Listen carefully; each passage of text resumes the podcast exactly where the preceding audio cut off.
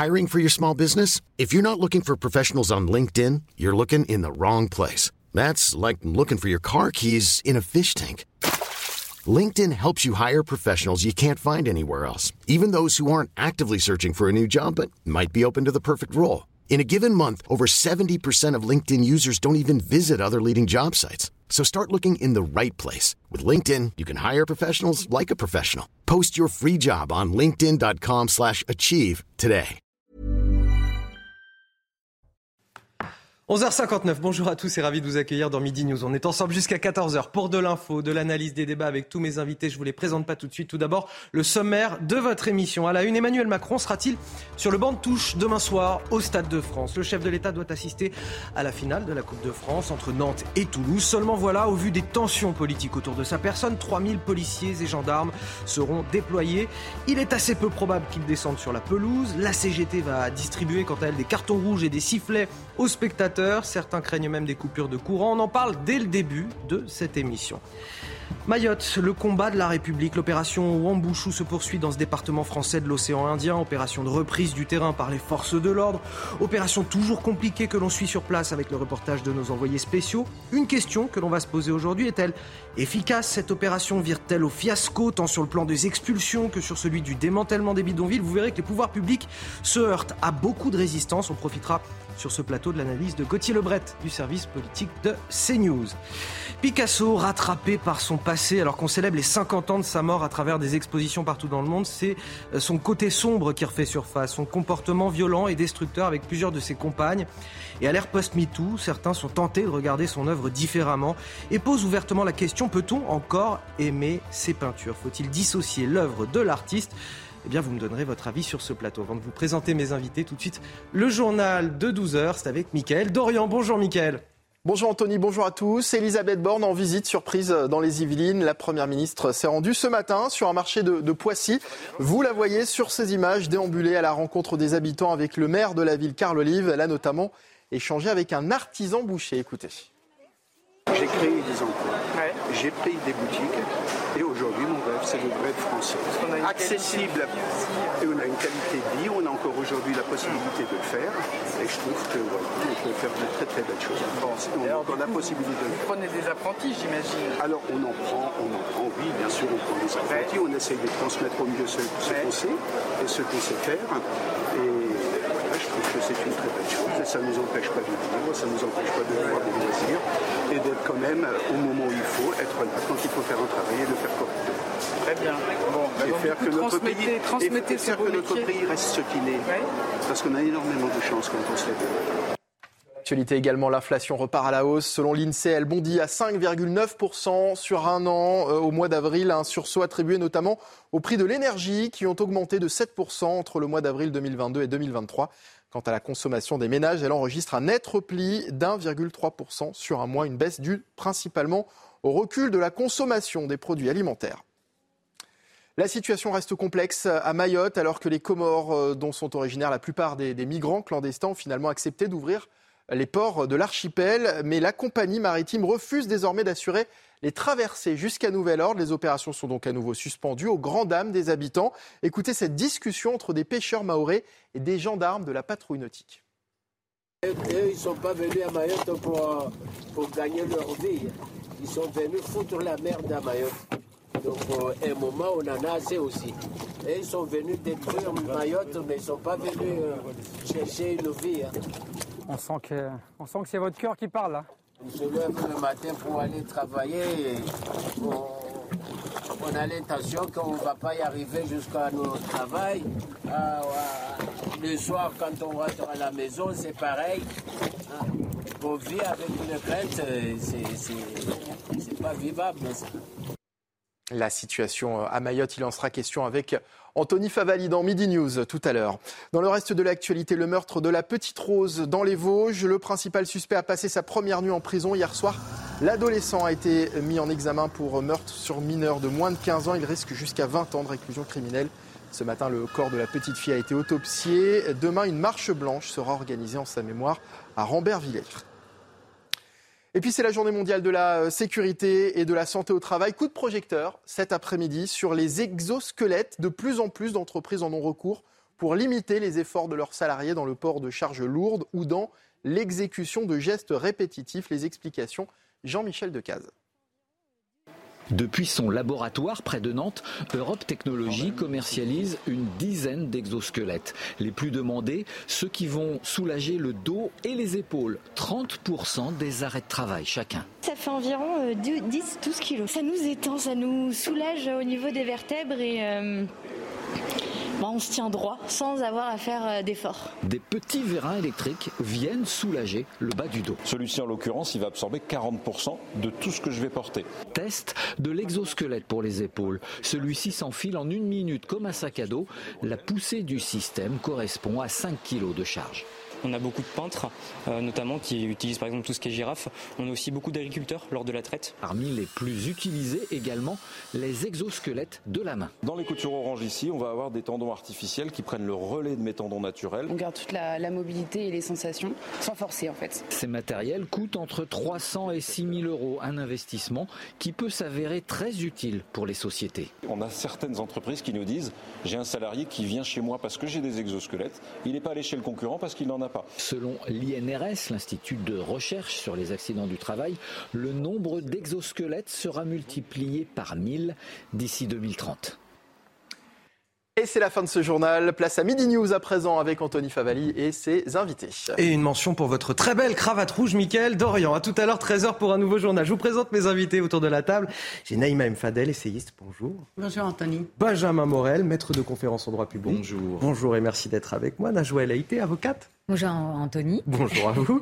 Et Michel Taube, fondateur du site Opinion Internationale. Bonjour. Sans oublier l'excellent Gauthier Lebret du service politique de CNews. Bonjour Gauthier. Bonjour au meilleur. Euh, ah bah c'est charmant. Non moins. Merci Gauthier. Il est, non mais vous savez, il est très content, il est bientôt en vacances Gauthier. Ah, c'est ça le petit sourire sur son visage. Jamais une finale de Coupe de France n'aura été sous aussi haute sécurité. 3000 policiers et gendarmes mobilisés, un dispositif plus important encore que pour la finale de la Ligue des Champions. Et pour cause, Emmanuel Macron assistera à la rencontre entre Nantes et Toulouse dans un contexte politique, vous le savez, extrêmement tendu. On l'a vu ces dernières semaines. Chacun de ces déplacements est perturbé par la contestation contre la réforme des retraites. Alors demain soir, au Stade de France, tout le monde est sur le qui-vive, même le préfet de police de Paris, Laurent Nunez, qui sera sur place au PC Sécurité pour superviser l'opération. Tous les détails avec euh, Marine Sabourin et puis on discute de tout ça après avec mes invités. C'est sur le parvis du Stade de France que devrait débuter la contestation samedi soir. Les contrôles commenceront en milieu d'après-midi aux abords du stade et dans les transports en commun et seront effectués par plus de 3000 forces de l'ordre, 1000 de plus que lors de la dernière finale de la Ligue des Champions. Avant que le match ne débute, des petits cartons rouges et des sifflets devraient être distribués par des syndicats et spectateurs opposés à la réforme des retraites. Des sifflets pourtant interdits dans les stades afin de ne pas perturber l'arbitrage. À plusieurs moments de la rencontre sportive, les spectateurs sont invités à former un immense carton rouge depuis les tribunes, comme l'incitent ces vidéos sur les réseaux sociaux. Traditionnellement, le chef de l'État devrait saluer les joueurs après leur entrée sur le terrain et apporter le trophée au vainqueur. Deux moments symboliques donc où sifflets et cris hostiles devraient retentir dans le stade, mais une incertitude demeure quant à sa venue sur la pelouse. À l'intérieur du stade, le préfet de police Laurent Nunez, lui, encadrera le dispositif de sécurité. Autre risque, les coupures de courant. Pour faire face à cette possibilité, plusieurs groupes électrogènes ont été prévus selon nos informations. Enfin, dernière crainte, l'envahissement du terrain par des supporters. Et pour cela, des grilles seront montées dans les virages. Alors Gauthier Lebret, euh, ce sera euh, pelouse ou bande touche pour le chef de l'État? Grande question. Je ne suis pas sûr qu'elle soit 100% tranchée à l'heure où on se parle. Ce que je peux vous dire, c'est que hier midi, il n'y avait pas de sujet. Il allait au Stade de France et il descendait sur la pelouse. Il y a eu une réunion hier soir sur euh, la sécurité du président euh, de la République. Et c'est hier soir qu'on a eu ensuite cette dépêche de l'agence France Presse disant que le président renonçait à aller sur la pelouse. Ce matin, on s'est à nouveau entretenu avec son entourage qui ne confirme pas ce que dit euh, l'AFP et qui dit que la question n'est pas totalement tranchée, mais que c'est vrai, le scénario qui tient la corde, c'est qu'il y sera sans être sur la pelouse. On rappelle que c'est une tradition puisque le président doit aller saluer les joueurs et euh, remettre la coupe euh, aux, vainqueurs. Mais s'il ne va pas sur la pelouse, déjà c'est pas très macronien de se dérober. Donc ça voudra dire qu'il y a un vrai euh, sujet de sécurité parce que hier encore il n'y avait pas il y avait pas ce sujet. Il va pas renoncer simplement pour des sifflets. On sait qu'il y a des grilles hein, qui sont en train d'être installées autour du terrain parce que la crainte en fait c'est l'envahissement euh, du terrain. Mais s'il ne va pas sur la pelouse, c'est un renoncement et ça montrera quelque part, euh, oui, qu'il est en faiblesse. On sait déjà qu'il ne se déplace pas euh, comme il le veut. Il, garde secret une partie de ses déplacements pour éviter euh, les comités d'accueil. Il ne va pas partout où il veut en France à cause de l'ambiance de cocotte minute dans laquelle euh, on est actuellement. Donc le scénario qui tient la corde, c'est qu'il n'irait pas sur la pelouse, ce qui ne serait pas très macronien. C'est pourquoi un revirement est toujours possible. Et s'il y renonce, c'est pas simplement pour des sifflets, c'est par crainte d'un envahissement du terrain. Euh, c'est bien parce que Matignon, alors c'est Matignon bien sûr, avait demandé à ses ministres euh, de ne privilégier que les déplacements euh, les plus utiles pour éviter de, de surmobiliser les forces de l'ordre. Manifestement, ça ne concerne vraiment que euh, Matignon et ses ministres. Pas, Bah là, il y a euh, pas 3000 le chef de policiers et gendarmes mobilisés. Ah oui. 3000. mais 3000, non, C'est mais dingue d'en arriver là quand même. Mais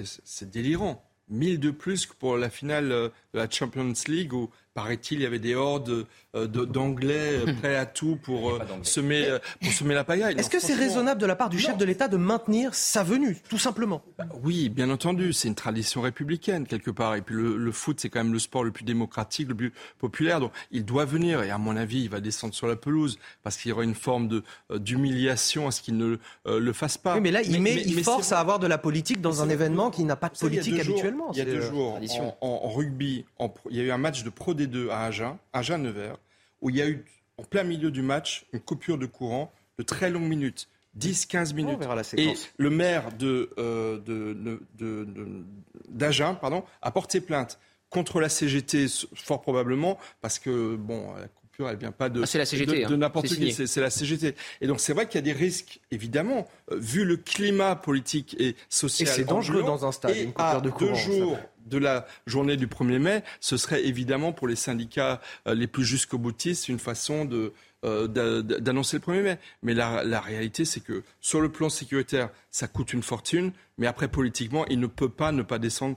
sur la pelouse. Ce serait une humiliation. Alors, je, je pose quand même la question aux autres invités autour de cette table. Est-ce qu'il aurait dû annuler tout simplement sa venue? Bah, La question qui se pose, c'est une question de communication politique et de mise en scène de la légitimité du chef de l'État. Soit il n'y va pas, auquel cas il acte le fait qu'il y a une forme de renonciation ou en tout cas d'incapacité à exercer effectivement, au moins d'un point de vue symbolique, l'une des parties des fonctions du chef de l'État. Le chef de l'État, c'est quoi? C'est celui qui incarne l'unité de la nation. Et dans ce type d'événements qui évidemment politiquement ont un sens limité, mais néanmoins symboliquement sont extrêmement importants, il doit incarner cette unité nationale. Le problème, c'est Sinon, c'est l'État qui recule. Sinon, c'est pas l'État qui est c'est faible, pas- c'est les- C'est pas ça. C'est l'unité nationale incarnée par son chef qui disparaît. Et dans tout État, vous avez la reine d'Angleterre, vous avez le président en Allemagne, etc. Vous avez besoin comme ça, eh bien, d'une incarnation. Et si vous avez un individu qui n'arrive plus à incarner ça, c'est problématique. Et là, le dilemme est compliqué. Soit il y va pas, auquel cas il renonce. Soit il y va, auquel cas il essuie les sifflets, peut-être les coupures de courant, et qu'il aille ou pas sur le terrain. De toute façon, il va y avoir des manifestations d'une façon ou d'une autre qui vont remettre en cause cette forme de légitimité et assumer un rôle. Et ça, fondamentalement, bah, ça montre qu'aujourd'hui, pour Emmanuel Macron, dans la situation politique actuelle, il n'y a plus que des mauvaises solutions. C'est assez emblématique et symbolique de la crise politique que l'on vit. La, pelouse, ça me paraît quand même très compliqué parce que ça veut dire que de n'importe quel angle, on verrait le, chef de l'État et derrière le public avec potentiellement des cartons rouges, des sifflets.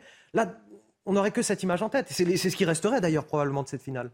Moi, je rejoins euh, ce que ce qu'a dit Michel, euh, c'est que je pense qu'il ira. Il ira parce que ça correspond à sa personnalité. Il n'a pas euh, nous habitués au fait qu'il ne recule pas, et on peut lui euh, lui prêter qu'il a quand même du cran. Et je pense qu'il va y aller. Effectivement, c'est peut-être pour ça aussi qu'il y a autant euh, de policiers qui sont euh, mo- mobilisés. Mais il y a aussi l'incarnation. Effectivement, je rejoins euh, Benjamin, euh, l'incarnation de l'État et la, la politique dont vous parliez tout à l'heure, Anthony, c'est-à-dire la fait de politiser ce moment-là. C'est quand même les, les syndicats qui politisent en distribuant notamment des sifflets et des pancartes. Ils auraient pu aussi euh, se dire que c'est un moment important, c'est un rendez-vous qui est important, c'est le président de la République, et donc on euh, force aussi, euh, j'allais dire, à, à- à la République aussi. Et moi, je suis euh, très républicaine et très légitimiste, et je pense qu'il y a un temps manifestation, il y a un temps où on respecte aussi ce moment-là. Alors, un instant, on va écouter, je vais vous donner la parole à Joël Haïté. Je voudrais qu'on écoute euh, l'avis de quelques Français qu'on a pu interroger aux abords du Stade de France, justement, sur, euh, sur ce match, l'avenue d'Emmanuel Macron, la mobilisation de policiers et, gendarmes, et puis cette action euh, des syndicats de la CGT qui va distribuer euh, carton rouge et sifflet. Écoutez. Ça se fait pas. Parce que le match, il est là, il faut respecter le match. Moi, je vois ça plutôt sous l'angle euh, où il n'y aurait pas vraiment de grosses conséquences, mais ça ferait un bon coup de com' entre guillemets à tout ce mouvement-là. Donc, euh, pourquoi pas. non, je trouve que c'est stupide. Je sais qu'il y a des il y a des revendications, mais euh, je suis pas sûre que ça soit le bon moyen de le faire euh, de cette façon. C'est pas bien grave en fait finalement, c'est qu'un match de foot, donc en fait euh, bah, je pense que ceux qui sifflent ont, ont globalement raison, voilà. Najwa El Haïté. Euh, oui, euh, par rapport à, cette actualité-là, je pense que le président de la République doit y aller, sinon les, les opposants seront ravis et diront qu'il est bunkérisé. Donc euh, il doit incarner une certaine légitimité et donc il ira, je pense, euh, sur la pelouse remettre le fameux trophée au, au, vainqueur. Sinon, mais quelle image il donnerait? Donc euh, là, on est dans la communication politique, on est aussi dans le symbole. Euh, après, euh, bien sûr, bah, il faut assurer sa sécurité, donc des moyens sont déployés. Vous avez 3000, en effet, forces de l'ordre. Euh, donc 1000 de plus par et rapport puis ce à symbole de Laurent Nunez qui sera au Stade de France Eh au ben, PC Sécurité, le eh préfet de ben, police de mais- Paris, oui, ancien ministre. sa sécurité puisque ancien les ministre du tensions- gouvernement. Les tensions sont là sont bien réelles. Vous avez un pays qui est fracturé. Vous avez trois Français sur quatre qui sont contre cette réforme des retraites. Et, eh bien, ça laisse des traces. Donc, c'est sûr que le président de la République qui souhaitait tourner la page assez vite, eh ben, c'est beaucoup plus compliqué euh, qu'on ne le pense. Et euh, le résultat est là. Il y a un match hier, euh, vous le rappeliez très Bon, justement. vous savez quoi On va passer, on va passer la séquence. on va passer la séquence, je vais coupure vous la montrer. courant à la 49e minute, euh, 3 secondes, pour rappeler le fameux 49-3. C'est Euh, là scandaleux. encore, on est dans, on est dans le symbole. Et, et- et donc, bah, je pense qu'il y aura encore des, des semaines qui seront extrêmement tendues avec un 1er mai qui va être également euh, tendu, je, je le pense. On va, on va aussi en parler du, du 1er mai. Je vais vous donner la parole, euh, Michel Taube. Je voudrais juste qu'on regarde, puisque vous en avez parlé vous aussi, Michel, euh, ce match rugby euh, Agen-Nevers au, au stade Armandie, où l'électricité a été coupée. Euh, regardez cette séquence. La rencontre n'a pu reprendre que 25 minutes plus tard. Regardez.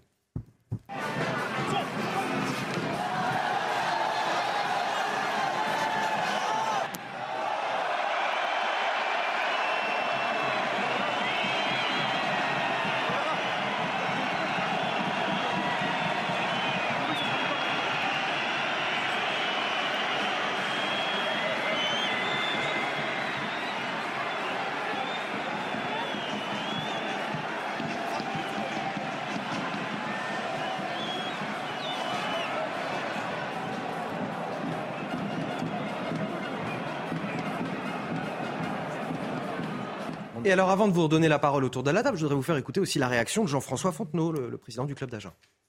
On va bien sûr déposer plainte parce que c'est complètement irresponsable comme démarche. Et franchement, je ne crois pas que ça soit évidemment la solution pour faire passer des messages et surtout des bons messages. Mais c'était coupé à- apparemment à une dizaine d'endroits, donc euh, évidemment on était très limite pour que le match soit malheureusement terminé avec euh, ben, une défaite pour SUA. Et donc, ma question, est-ce que la CGT va trop loin? Ah, moi, je pense qu'elle va trop loin. Euh, en septembre prochain, il y a l'ouverture de la Coupe du Monde de rugby. L'année prochaine, les Jeux Olympiques. Est-ce que la CGT est prête à torpiller des événements internationaux et nuire à l'image de la France? Euh, Ça, c'est vraiment la question qui se pose. C'est totalement irresponsable. Et je voudrais revenir sur euh, euh, le Stade de France. Je pense que le chef de l'État, effectivement, préférera supporter des sifflets et quelques cartons rouges que son absence sur le terrain. Je pense vraiment que ce serait, euh, encore une fois, un aveu d'échec extrêmement fort. Euh, vous posiez la question est-ce que la CGT est prête euh, à couper l'électricité, pourquoi pas à des compétitions sportives pendant les JO Mais quand vous avez coupé l'électricité à une clinique pendant Mm. 13 secondes, vous êtes prêt à tout. Mm. C'est-à-dire que on rappelle ce qui s'est passé dans l'Hérault. Ils ont, c'est toujours pareil. Ils ciblent pas seulement un, euh, un établissement. Parce qu'on ne peut pas isoler un établissement voilà, du, du circuit électrique. Ils hein. visaient l'école où se trouvait Emmanuel Macron avec Papendiaï dans l'Hérault la semaine dernière. Et donc, ils ont coupé l'électricité à tout un ensemble de bâtiments, et notamment la clinique. Et la clinique a eu 13 secondes plongée dans le noir de latence avant que ces groupes électrogènes euh, s'actionnent. Et il y avait cinq personnes sur le billard à ce moment-là. Alors je rappelle cet événement qui a plus d'une semaine, mais ça répond à la question de Michel. Quand vous coupez l'électricité à une clinique, bah oui, vous êtes prêt à couper l'électricité à n'importe quel stade, c'est évident. Il y, a, une forme d'irresponsabilité de la part des, des- des syndicats, et enfin surtout de la CGT en l'occurrence, puisque c'est la CGT. On est face à la conjugaison de deux éléments. Le premier élément, c'est que vous avez un mouvement social qui essaye de se renouveler parce que les grandes manifestations, les grandes mobilisations, une fois qu'une loi est passée, c'est compliqué. Donc comment est-ce que vous trouvez des moyens de mobilisation alternatifs? Il y en a des plus ou moins droits, plus ou moins maladroits. Celui-là est très maladroit, vous ne ferez pas dire le contraire. De l'autre côté, eh bien, vous avez également des syndicats qui sont aujourd'hui très déstructurés. On a l'impression que Sophie Binet, etc., a une vraie emprise sur la CGT. C'est pas si vrai. C'est-à-dire que, notamment au niveau des branches, eh bien, vous avez une grande, grande autonomie, une grande indépendance. Et donc, quand la CGT électricité veut faire quelque chose, je termine, eh bien, il y a évidemment des choses qui ne peuvent pas être réellement contrôlées par la direction, ce qui crée ce type de phénomène. Ensuite, je crois qu'il faut ne pas se projeter trop vite dans un an. Hein, le monde change en ce moment tous les trois mois. La communion de c'est dans trois mois. Hein. Dire les, euh, les, euh, les JO, etc., à voir ce qu'il en sera à ce moment-là. Ce qui est certain, c'est qu'en vue de cet événement, on va avoir une conjugaison des luttes, des revendications, parce que là, en effet, il y a la possibilité de faire capoter l'événement. Et en pleine crise sociale, en pleine crise économique et en pleine crise du pouvoir d'achat, inutile de vous dire que tenir ces JO dans ce contexte va être extrêmement compliqué. Moi, ce que je n'arrive pas à comprendre, c'est qu'à la lumière de ce qui s'est passé et, du danger. Euh, comment? Non, Je dis la lumière, c'est le cas de le dire. et, de, et des risques qu'il pouvait euh, faire encourir effectivement à, cette patientèle ou bien tout simplement dans ce stade avec les risques aussi que les gens euh, s'affolent et puis commencent à, sortir. Enfin, on peut imaginer euh, des tas de choses. À la lumière de ça, excusez-moi, mais c'est hors la loi. Et ça veut dire qu'on n'est pas en capacité d'empêcher ah bah, les menaces. Alors il y a des plaintes, mais ça veut dire qu'il y a des plaintes et qu'il faut qu'il y ait le processus par rapport à des plaintes et qu'on est en incapacité d'empêcher de, euh, la CGT de réitérer euh, ces, actes malveillants. Moi, je trouve ça, excusez-moi, hallucinant. deux petites choses. Il y a en fait dans le mouvement euh, social, les mouvements ouvriers, il y a une tradition. Il y a eu, puisqu'il faut maintenant parler au passé, une tradition de respecter l'outil de travail, même en cas de conflit social de ne pas s'en prendre aux outils de production. Et lorsque vous avez, comme vous le disiez, Gauthier, des syndicalistes du secteur de la santé qui mettent en danger des usagers par le fait de couper l'électricité. Quelque part, ils rompent une sorte de pacte avec leur propre outil de travail. Et ça montre. Pas la CGT Santé. Hein. Ah non. C'est pas la CGT Santé. C'est la, CGT locale, effectivement, comme le disait très justement Benjamin. Sophie Binet a dit non, non, c'est pas la CGT, mais il y a eu une revendication locale. Mais il ne me semble pas que c'était la CGT Santé. Hein. Ils ont coupé l'électricité aussi au collège, donc. Euh, ouais, en, tout cas, je pense qu'il y a, il y a quand même un rapport à l'outil de travail qui est compliqué. Et j'aimerais revenir sur les aspects de sécurité. 3000 policiers. Il y a aussi un enjeu par rapport au Stade de France l'année dernière, la finale de la Champions League.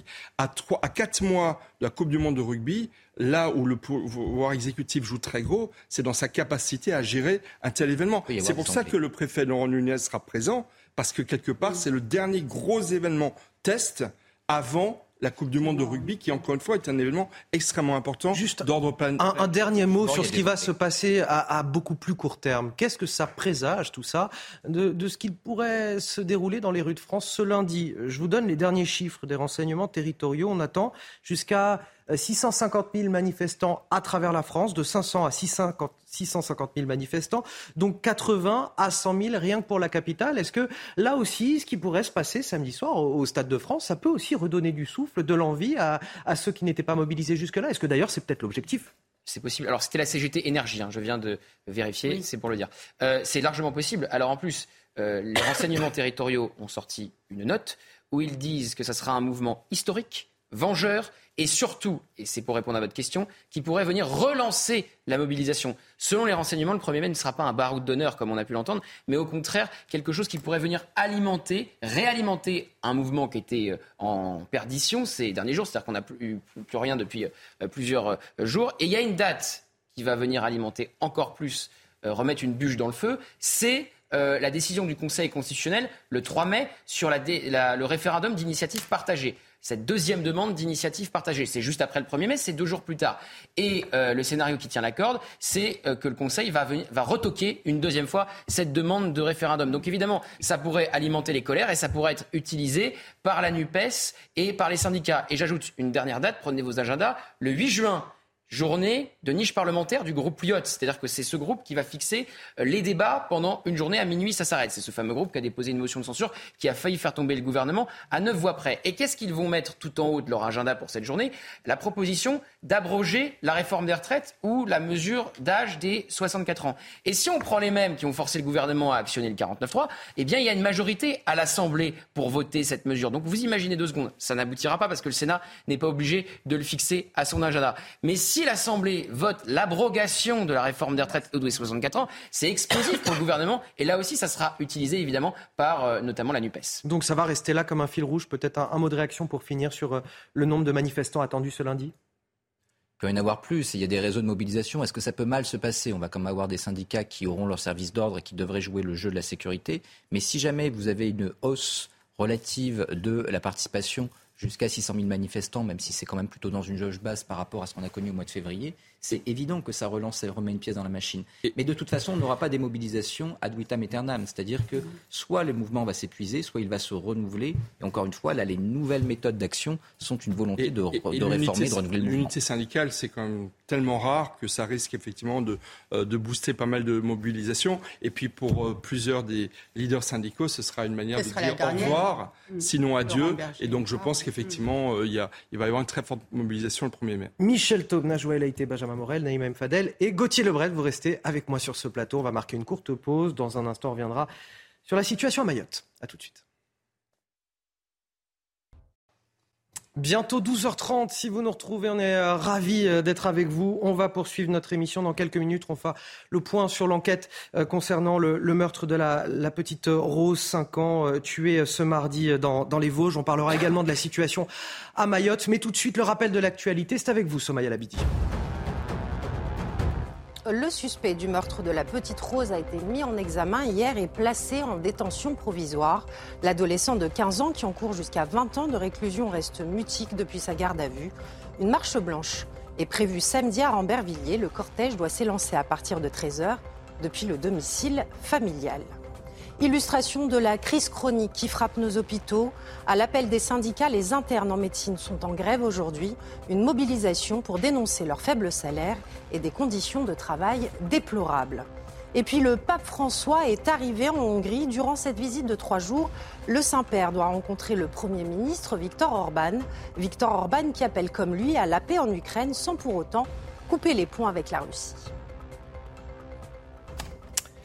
Nous sommes sur le plateau de, de CNews avec Amaury euh, Bucco pour euh, faire euh, le point avec vous. On en parlait juste avant la, pause sur cette mobilisation du, 1er mai. Qu'attend-on que les renseignements territoriaux vous disent sur cette mobilisation? Alors, il y a d'abord les chiffres. C'est 500 000 à 650 000 manifestants dans toute la France. C'est quand même très important et de 80 000 à 100 000 manifestants rien qu'à Paris, avec parmi eux, bien sûr, euh, des, euh, des, éléments, euh, comme on dit, radicaux, c'est-à-dire des personnes qui voudraient probablement en découdre avec les forces de l'ordre.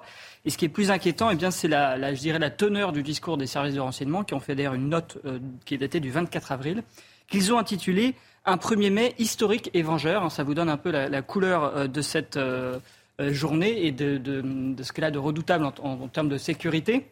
En fait, si vous voulez, habituellement, le 1er mai, c'est bien sûr la fête du travail, mais là, bien sûr, ce que soupçonnent les, ce qu'anticipe euh, la police, c'est que ça va redonner, si vous voulez, un, coup de tonus à la, mobilisation contre la réforme des retraites. Alors je vais vous lire un extrait, par exemple, de cette note. Hein, c'est quand même assez saisissant, les termes utilisés. qui parle, euh, les, services de renseignement, d'une journée sans précédent en termes d'unité, de contestation envers le gouvernement et d'esprit euh, vengeur. Puisque cette journée sera teintée d'un fort esprit de rejet de la réforme à la fois, mais aussi de la figure présidentielle, du gouvernement, mais aussi des forces de l'ordre en général. Et donc face à cela, bien inévitablement, hein, le, ministre de l'Intérieur lit ses notes de renseignement et du coup a pris des précautions.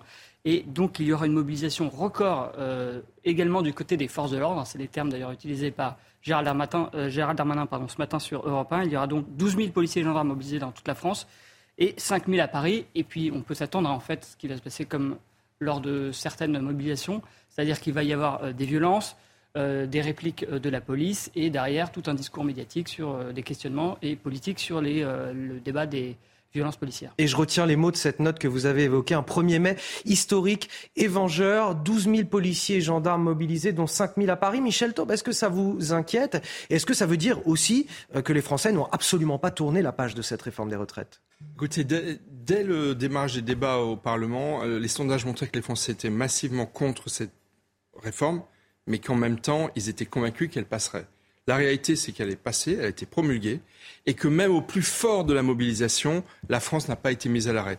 Bien sûr que les chiffres annoncés sont importants. Mais on est quand même loin de grandes manifestations historiques. Donc moi, je pense effectivement qu'on est plutôt dans une période de décrue et que, euh, que cette colère française qui effectivement s'est exprimée avec les Gilets jaunes, qui revient avec les casseroles, euh, qui ne s'arrête jamais, elle n'a plus la même intensité qu'auparavant. Donc je pense, moi, plutôt que ce sera une forme de chant du cygne, n'en déplaise aux forces syndicales.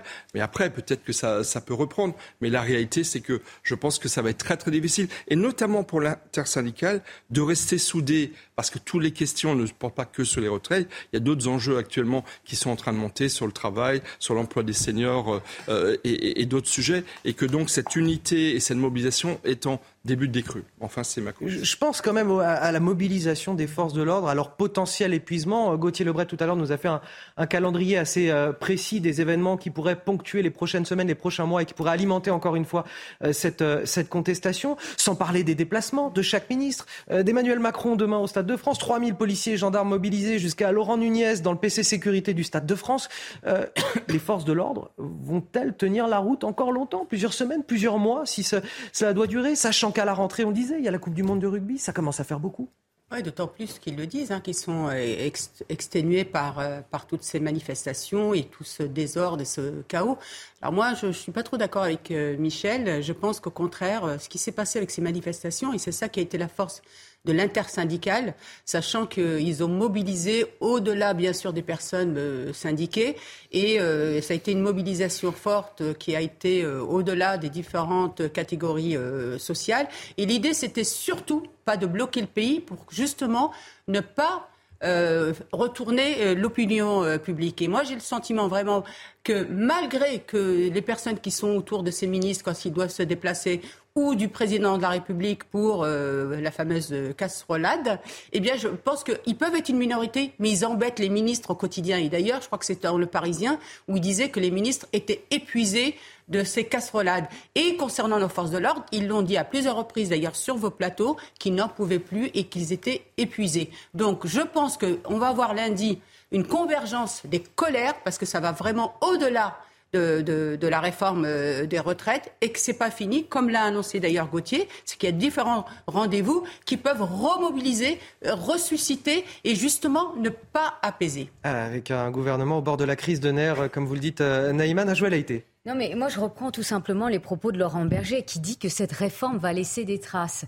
Et je partageais les, propos de Benjamin Morel quand, il disait, euh, eh bien, cette mobilisation, elle prend d'autres formes. Et je pense sincèrement qu'elle se radicalise avec ces ce tempo, on va dire, de rendez-vous, où vous avez en effet le 3 mai le référendum d'initiative partagée, où le Conseil constitutionnel euh, va euh, vraisemblablement, vraisemblablement retoquer euh, ce, projet, ce projet de loi. Vous avez également le 8 juin, où vous avez ce projet de loi de rejet de, de la réforme des retraites, qui sera également au rendez-vous à l'Assemblée nationale. Tout ça pour dire qu'on n'est pas prêt on n'est pas prêt à passer à autre chose. C'est-à-dire, vous avez un président de la République qui le souhaite. D'ailleurs, il y va, hein. il va sur le terrain. Et d'ailleurs, c'est son tempérament. C'est son tempérament. On l'a vu pendant la crise des Gilets jaunes en 2018, où, eh bien, il y a eu cette crise. Et qu'est-ce qu'il a organisé? Des débats nationaux.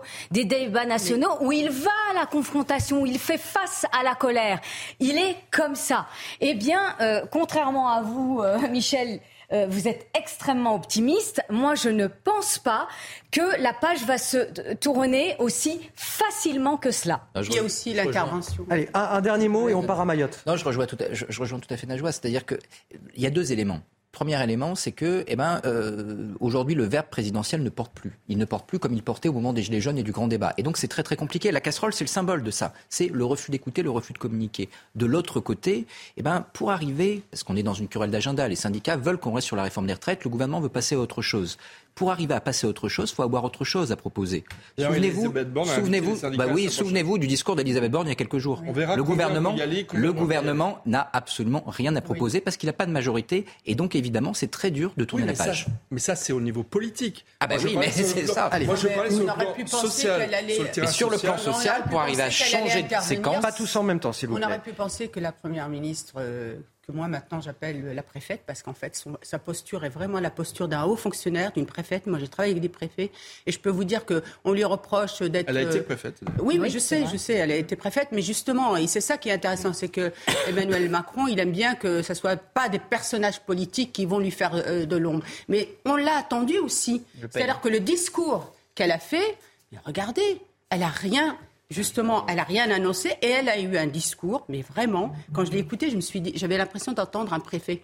Parce que ce qu'elle a annoncé, c'est vraiment du niveau d'un préfet. Gauthier Lebret pour conclure. Un mot euh, pour vous dire donc effectivement qu'Elisabeth Borne va proposer aux syndicats de les rencontrer la semaine prochaine, que les premiers syndicats qui se sont déjà exprimés après cette proposition disent non, s'ils ne veulent pas y aller, si c'est pour parler autre chose de la réforme des retraites. Alors comme le disait Michel, ça sera intéressant de voir s'ils y vont ou pas. Mais à partir du moment où il y a une mobilisation le 1er mai, on verra donc si ça fracture l'intersyndicale, cette réunion qui arrivera après euh, le 1er mai, parce que la dernière fois, ils y sont allés tous ensemble au nom de l'intersyndicale. Donc s'il commence à y avoir des individualités, ça veut dire que quelque part, ça sonne le glas de l'intersyndicale, alors que, comme je le disais tout à l'heure, ils ont d'autres dates pour essayer euh, de mobiliser. Et sur euh, le discours d'Elisabeth Borne, elle est critiquée de toutes parts, dans sa majorité, Elisabeth Borne. Moi, un très haut cadre de la Macronie me disait c'était un discours de politique générale sans politique. Mais quelque part, Emmanuel Macron l'envoie au front et il est en train de l'user comme une corde, si vous voulez, parce que le but, c'est de la dévitaliser complètement pour qu'elle quitte complètement Matignon, totalement harassée, si vous voulez, par cet épisode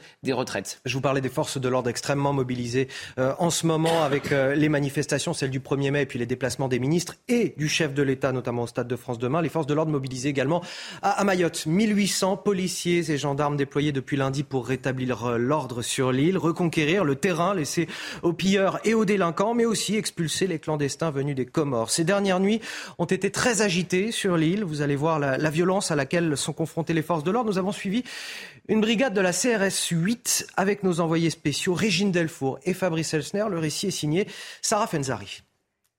Les hommes de la CRS 8 sont sur tous les fronts. Dans les bois, les villages ou même sur les routes, les pilleurs sèment la terreur. Jumelles à la main et pas à pas, les forces de l'ordre partent en reconnaissance avant la tombée de la nuit. On va continuer le virage, prendre le long de la route pour voir un petit peu le visuel qu'on a et surtout faire une physio du secteur. Une fois le soleil couché après de nombreuses heures. J'ai un groupe derrière là? Oui vous, tu pars, il faut les amener. Pas de repos pour les hommes de la brigade. Il nous fixe. Attention, mettez-vous là, mettez-vous là, mettez-vous là. Ça mettez-vous là. Organisés et pas à pas, les CRS font face à de nombreux jets de cocktails Molotov.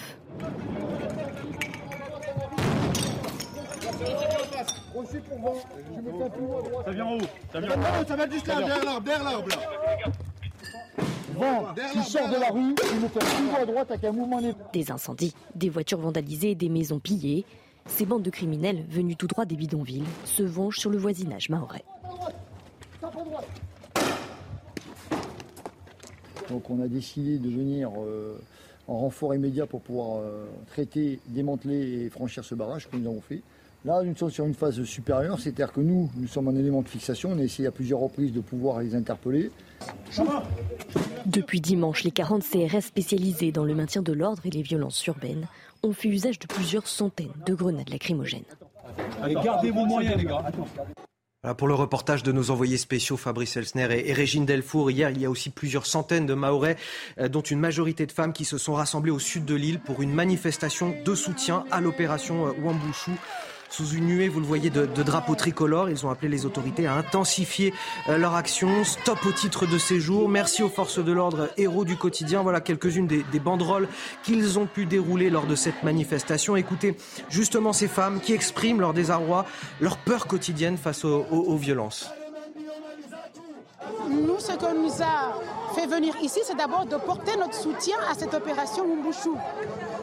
Mais euh, beaucoup plus que, euh, que cela, c'est d'abord aussi euh, faire revenir l'unité mahoraise, la solidarité mahoraise. Nous vivons en prison chez nous. Nos maisons sont devenues des prisons. Nous vivons barricadés. Les enfants ne peuvent plus aller à l'école tranquillement. Le, matin, quand les enfants partent à l'école, on, a la peur au ventre. On a peur que nos enfants viennent avec un bras en, main, euh, en moins, un œil en moins. C'est invivable. Comprenez-nous. Cette opération à Mayotte, c'est un combat pour la République. C'est montrer que l'État est présent sur tous ces territoires, aussi éloignés soient-ils de la métropole? Moi, je vais vous dire, cette opération est une nécessité est une nécessité. En tout cas, on l'entend dans le témoignage de, de ces habitants. de Mayotte le dit très, très justement euh, sur les différents plateaux euh, de télé, parce que tout se concentre, tous les problèmes à Mayotte se concentrent. Vous avez un délitement des services publics, vous avez une immigration illégale extrêmement importante, un taux de délinquance plus élevé que dans l'Hexagone. Donc vous voyez, c'est une cocotte minute euh, qui risque à tout moment d'exploser. Et puis vous avez quand même euh, la moitié de la population de Mayotte qui est étrangère. La plupart sont de mère comorienne. Et donc, vous avez aussi... La moitié des 350 000 habitants, j'apporte le, chiffre pour vous préciser. Non, il y a beaucoup, il y a beaucoup plus que 350 000 habitants, parce que tous les élus locaux disent que justement, comme beaucoup d'habitants viennent de familles hmm. clandestines. On ne sait même ne pas sont pas nécessairement déclarés présents sur le territoire. Il y en a beaucoup plus, donc ils sont les étrangers sont que Najwa puisse finir un instant. Merci, je vais terminer mes propos. Euh, vous avez également l'Union des Comores, donc le président, qui ne joue pas du tout le jeu, c'est-à-dire qui considère que Mayotte n'est pas française. C'est pas c'est pas une île qui est française. Et ça, ça date euh, de 1974. Et voilà pourquoi les vannes sont ouvertes. Mais complètement parce que depuis 1974 et l'histoire est toujours euh, très importante à rappeler parce que 1974 vous avez bah, Mayotte qui vote majoritairement pour rester française et les Comores, euh, l'Union des Comores, qui votent euh, pour euh, ne pas rester et obtenir leur indépendance. Et depuis 1974, c'est un rapport de force diplomatique qui se joue entre la France et, et les Comores. Le problème, c'est que les Comores ont gagné, enfin plutôt les Comores ont perdu diplomatiquement parlant. Mais démographiquement parlant, vous l'évoquiez, la moitié de la population des Comores, enfin de, Mayotte plutôt, la moitié de la population. Et, comorienne. Et comorienne en réalité. Essentiellement en tout cas. Et donc ils ont perdu certes. Par de certains pays d'Afrique également, mais. Euh, face aux Français, mais pas la bataille mais démographique. Et c'est là tout l'enjeu. C'est là tout l'enjeu. Il, le dit clairement. Le, le, président des Comores, il le dit clairement. Il dit, il faut, il a mis en place une stratégie pour que les gens colonisent. En fait, il le dit, il faut aller, euh, c'est notre terre, Mayotte. Il faut y aller. Enfin, il faut. Euh, donc, on parle vraiment là d'une d'une volonté de de, de, de, bah, voilà de reprendre ligne par euh, le, le, fait que des gens arrivent. Et moi, ce que je ne comprends pas, Anthony, je voudrais juste terminer sur ça pour rejoindre ce que vient de dire Najwa, c'est que 150 millions d'euros qui sont donnés aux Comores. C'est l'aide au développement aux Comores, Le problème, c'est que, vous savez, moi, je, je, je, crains que notre pays a un problème, en fait. Il a un problème, je pense qu'il y a un problème même de schizophrénie qu'il a, c'est qu'il n'arrive pas à imposer sa force, son autorité, et surtout à couper les vivres à des pays qui nous manquent de respect. Un instant, Gauthier Lebret, euh, je pense qu'on est à peu près tous d'accord euh, autour de cette table sur le constat, la nécessité d'intervenir là-bas. On l'a entendu avec euh, ces habitants qui témoignent de leur de leur vie très très compliquée au quotidien, l'impossibilité de laisser mm. leurs enfants partir à l'école tranquille sans avoir peur qu'ils ne, qu'ils ne reviennent avec euh, un bras ou un œil en moins, ce que nous disait cette femme. Donc sur le constat, tout le monde est à peu près d'accord. Maintenant, une question peut-être sur l'efficacité réelle de cette opération. C'est-à-dire qu'aujourd'hui, tant sur l'aspect euh, expulsion euh, des personnes, des, des, des migrants clandestins, que sur l'aspect démantèlement des bidonvilles, il y a des freins de tous les côtés. Et ça nous fait poser cette question aujourd'hui est-ce que cette opération menée par Gérald Darmanin est un fiasco Gauthier ah, ça, tourne, clairement au fiasco. C'est un nouveau fiasco pour euh, Gérald Darmanin. C'est toujours un peu le même problème. Il est très bon quand il s'agit euh, de poser euh, des mots MOTS sur des mots MAUX. Mais après, ça ne suit pas. C'est-à-dire que c'est un peu. Il est en train de se passer ce qui s'est passé un peu dans sa manière de communiquer avec l'imam Iqiyoussen. C'est un, un, vrai tollé là pour le moment pour le ministre de l'Intérieur. C'est-à-dire que vous avez raison, tant sur le volet migratoire que sur le volet démantèlement des bidonvilles, ça coince. Déjà, en début de semaine, décision du tribunal judiciaire de Mamoudzou qui euh, demande d'arrêter euh, certaines expulsions et certaines déconstructions de bidonvilles. Alors depuis, on a appris, grâce, à nos confrères d'Europe 1, que euh, la présidente du tribunal qui a pris cette décision est l'ancienne vice-présidente du syndicat de la magistrature, classée à gauche, qui a fait le mur des cons,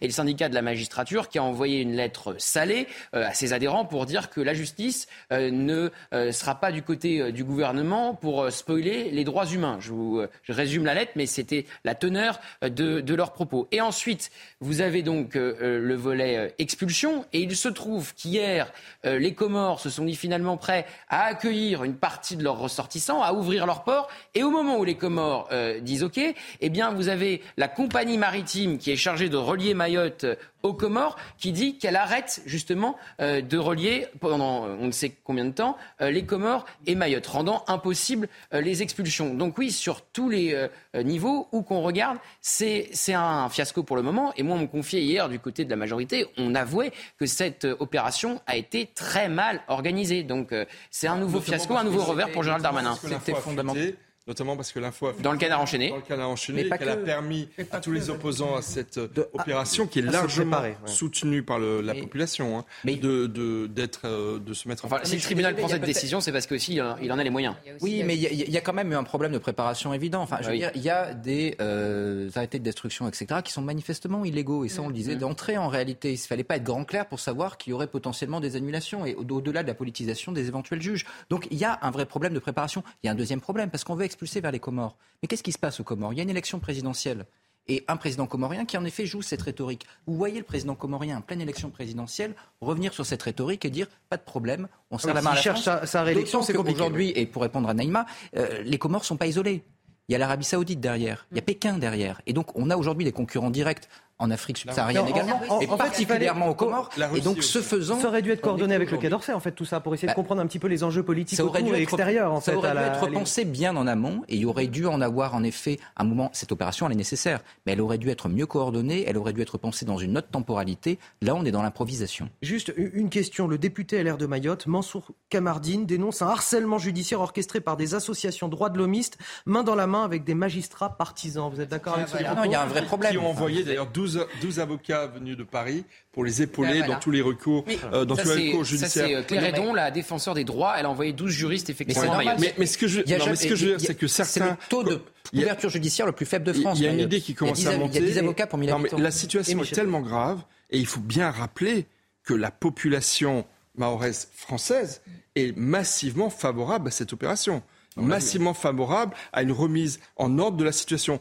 Donc certains commencent à parler de la nécessité de mettre en place un état d'urgence parce que, encore une fois, en matière sécuritaire, ça commence à devenir extrêmement chaud. Les, les violences que vous avez montrées dans le reportage, ce sont des étrangers clandestins qui s'attaquent aux forces de l'ordre français. On marche sur la tête. On est dans une forme d'anarchie qui se met en place avec une insécurité terrible pour les habitants. Et donc, il faut peut-être monter en gamme, pas faire une opération coup de poing, mais peut-être tout simplement mettre en place un état d'urgence qui permettrait effectivement à la police de faire un travail beaucoup plus euh, en profondeur en se permettant, d'un point de vue juridique, d'accélérer les choses. Euh, il y a aussi la question, et et je vais poser la question à Benjamin. Il y a la question de l'état de droit, de la souveraineté de l'état de droit qui en fait crée des lois, enfin vote des lois qui l'empêchent dans sa souveraineté. Moi, c'est ce que je vois dans tout domaine. Donc, à un moment, l'État s'empêche. Il a les mains poiliées par les, lois qu'il vote. Je suis fondamentalement d'accord, Naïma, sur beaucoup de sujets, mais là, je crois que ce n'est pas le cas en réalité. Là, on a de vrais problèmes juridiques qui auraient pu être levés. Là, le problème, c'est le problème de l'effectivité du droit. On s'est quand même mis des bâtons dans les roues lorsqu'on a départementalisé Mayotte la décision de Sarkozy en 2011 était trop précoce en réalité. Il fallait départementaliser, il y avait une volonté, c'est bien. Il voulait se rattacher plus près de la République, je suis totalement favorable. Mais la réalité, c'est qu'au vu de la situation avec les Comores, etc., on n'avait pas les moyens de gérer. Donc là, on se retrouve aujourd'hui avec en effet un droit qui est difficilement appliqué et applicable. Le droit n'a pas été tranché. Et, et là, c'est un tribunal judiciaire, il y a eu un appel. Oui, non, mais de l'imam bah, c'est pas le sujet. mais euh, j'aimerais, Michel, j'aimerais terminer 5 secondes. Et donc, sur le sur le fond, on a aujourd'hui quoi? On va avoir des destructions de bidonvilles. C'est bien où est-ce qu'on met les gens? On les envoie aux Comores, les Comores en veulent pas. Donc vous voyez que là, il y a de l'affichage, mais le problème n'est pas le droit, c'est l'application du droit, et on n'a pas les moyens de le faire je appliquer. Rejoins, vraiment, je rejoins à 100% euh, ce que vient de dire Benjamin. Pourquoi? Euh, Parce que euh, vous avez un discours de fermeté du ministre de l'Intérieur. Sauf que nous sommes dans un état de droit, donc ça, faut le rappeler. Quand vous avez une loi qui interdit l'expulsion de mineurs, euh, c'est la loi qui le dit. Donc à un moment, soit on fait évoluer la... Non mais à un moment, faut être logique, faut, faut faire preuve de bon sens. Soit vous faites évoluer la loi Et donc, eh bien, même un mineur eh bien, doit se faire expulser à partir du moment où euh, ses parents et lui-même sont en situation irrégulière. Soit, eh bien, la loi, elle est telle qu'elle est, eh bien, les juges appliquent tout simplement la loi. Allez, dans le reste de l'actualité, dans les Vosges, l'adolescent soupçonné du meurtre de Rose a été mis en examen hier. Il a passé sa première nuit en détention provisoire. Le corps de la petite fille de 5 ans a été retrouvé, je le rappelle, mardi dans un sac poubelle, dans un appartement dans la petite commune de Rambert-Villers. D'ailleurs, une marche blanche aura lieu sur place là-bas demain à partir de, 13h. On développera tout ça avec euh, Amaury Bucco euh, dans quelques minutes. Je voudrais tout d'abord vous faire écouter euh, le procureur de la République sur les antécédents judiciaires de cet adolescent. Il convient de préciser que le casier judiciaire de l'intéressé ne porte trace d'aucune condamnation. Il est toutefois actuellement mis en examen dans le cadre d'une information judiciaire pour des faits de viol et agression sexuelle, ainsi que séquestration sans libération volontaire. Pour rester avec nous sur CNews, on développera euh, là-dessus euh, sur euh, les poursuites de l'enquête avec Amaury Bucco du service police-justice de CNews. Dans quelques minutes, on marque une courte pause. À tout de suite. Des discussions toujours passionnantes, parfois agitées, mais euh, toujours dans le respect de mes invités autour de cette table. Je suis ravi de vous accueillir. Euh, je le rappelle, Naïma Mfadel, Benjamin Morel, Najwa El Haïté, Michel Taube. Vous êtes dans Midi News, vous êtes sur CNews. Vous faites bien d'être là avec nous. On est ensemble jusqu'à 14h pour de l'info, de l'analyse, des débats. Gauthier Lebret, j'ai vu le signe de Gauthier Lebret que je n'ai pas cité dans la liste des invités, mais parce que Gauthier Lebret, vous faites partie des murs, vous êtes, ah oui, partie de la maison. C'est pour ça. J'ai vu, j'ai vu, il était. je, boudais, je boudais. Mais toujours les excellentes analyses de Gauthier Lebret. Allez, on commence euh, quasiment 13 euh, dans, dans 5 secondes, euh, pile poil pour le journal de Mickaël Dorian. Rebonjour Anthony, bonjour à tous. Ce week-end, le Stade de France pourrait bien n'être le théâtre de la gronde des opposants à Emmanuel Macron, le chef de l'État qui doit assister demain soir à la finale de la Coupe de France entre Toulouse et Nantes. Mais la question de l'accueil et de la sécurité du président de la République se pose. On voit ça avec Marine Sabourin. C'est sur le parvis du Stade de France que devrait débuter la contestation samedi soir. Les contrôles commenceront en milieu d'après-midi aux abords du stade et dans les transports en commun et seront effectués par plus de 3000 forces de l'ordre, 1000 de plus que lors de la dernière finale de la Ligue des Champions. Avant que le match ne débute, des petits cartons rouges et des sifflets devraient être distribués par des syndicats et spectateurs opposés à la réforme des retraites. Des sifflets pourtant interdits dans les stades afin de ne pas perturber l'arbitrage. À plusieurs moments de la rencontre sportive, les spectateurs sont invités à former un immense carton rouge depuis les tribunes, comme l'incitent ces vidéos sur les réseaux sociaux. Traditionnellement, le chef de l'État devrait saluer les joueurs après leur entrée sur le terrain et apporter le trophée au vainqueur. Deux moments symboliques donc où sifflets et cris hostiles devraient retentir dans le stade, mais une incertitude demeure quant à sa venue sur la pelouse. À l'intérieur du stade, le préfet de police Laurent Nunez, lui, encadrera le dispositif de sécurité. Autre risque, les coupures de courant. Pour faire face à cette possibilité, plusieurs groupes électrogènes ont été prévus selon nos informations. Enfin, dernière crainte, l'envahissement du terrain par des supporters. Et pour cela, des grilles seront montées dans les virages. Une rencontre sportive sous haute tension donc pour le chef de l'État. Elisabeth Borne s'est d'ailleurs exprimée sur le sujet. La Première ministre qui était en visite surprise ce matin sur un marché à, Poissy, elle s'est ensuite rendue chez Safran à Vélizy, Coublé pour parler emploi des seniors et santé au travail. On l'écoute cette finale, c'est une grande fête. Hein. Je pense qu'à la fois euh, tous les Nantais et tous les Toulousains attendent avec impatience ce match et tous les Français. Donc voilà, moi j'appelle chacun à la responsabilité pour que ce soit une belle fête du sport. Voilà, chacun doit être responsable pour nous permettre de profiter pleinement de ce match. Dans le reste de l'actualité, 12 000 policiers et gendarmes seront mobilisés pour les manifestations du 1er mai, dont 5 000 à Paris. L'annonce a été faite tout à l'heure par Gérald Darmanin. Lundi, entre 500 000 et 650 000 opposants sont attendus dans les rues partout en France. Quatre unités de force mobile seront également déployées à Rennes et à Nantes. La situation reste complexe à Mayotte alors que les Comores, dont sont originaires la plupart des euh, migrants clandestins, ont finalement accepté d'ouvrir euh, les ports de l'archipel. Mais la compagnie maritime refuse toujours d'assurer les traversées jusqu'à nouvel ordre. À Mayotte, chaque jour, quatre patrouilles de la gendarmerie nautique ce relais pour surveiller et contrôler la mer. Reportage de Régine Delfour, Fabrice Elsner et Sarah Varny. Sous le regard affûté des gendarmes de l'unité nautique, la mer est scrutée minutieusement. Ce matin-là, direction la pointe nord de Mayotte, au plus proche de l'archipel des Comores, à un peu plus de 60 km de l'île comorienne d'Anjouan. là, c'est ce qu'on appelle l'îlot Bzamboro. C'est l'îlot le plus, le plus au nord, donc la terre la plus proche de, des Comores, d'Anjouan. Et ici, c'est un peu un, hub pour les, pour les arrivées de Kwassa.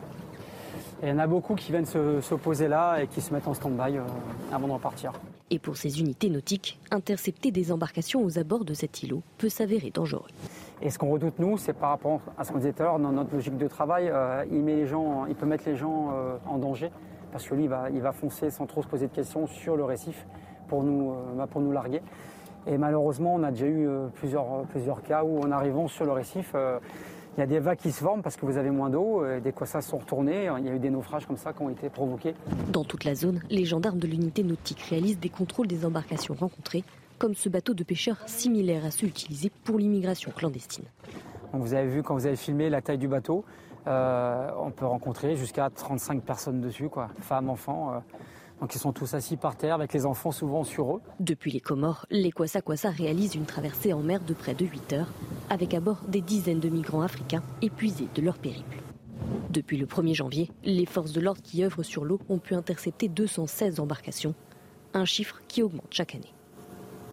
Et puis le pape est arrivé à Budapest, une visite de trois jours en Hongrie durant laquelle le Saint-Père doit rencontrer le Premier ministre Viktor Orban, Viktor Orban qui appelle à la paix en Ukraine sans pour autant euh, couper les discussions avec la Russie.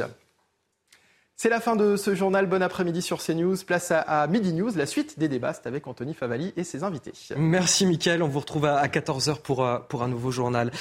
Euh, dans l'actualité, cette terrible affaire, les Vosges, l'adolescent soupçonné du meurtre de, Rose a été mis en examen, placé en détention provisoire. Il a passé sa première nuit en détention. Le corps de la petite fille de 5 ans, je le rappelle, a été retrouvé euh, mardi dans un sac poubelle dans la petite commune de Rambert-Villers.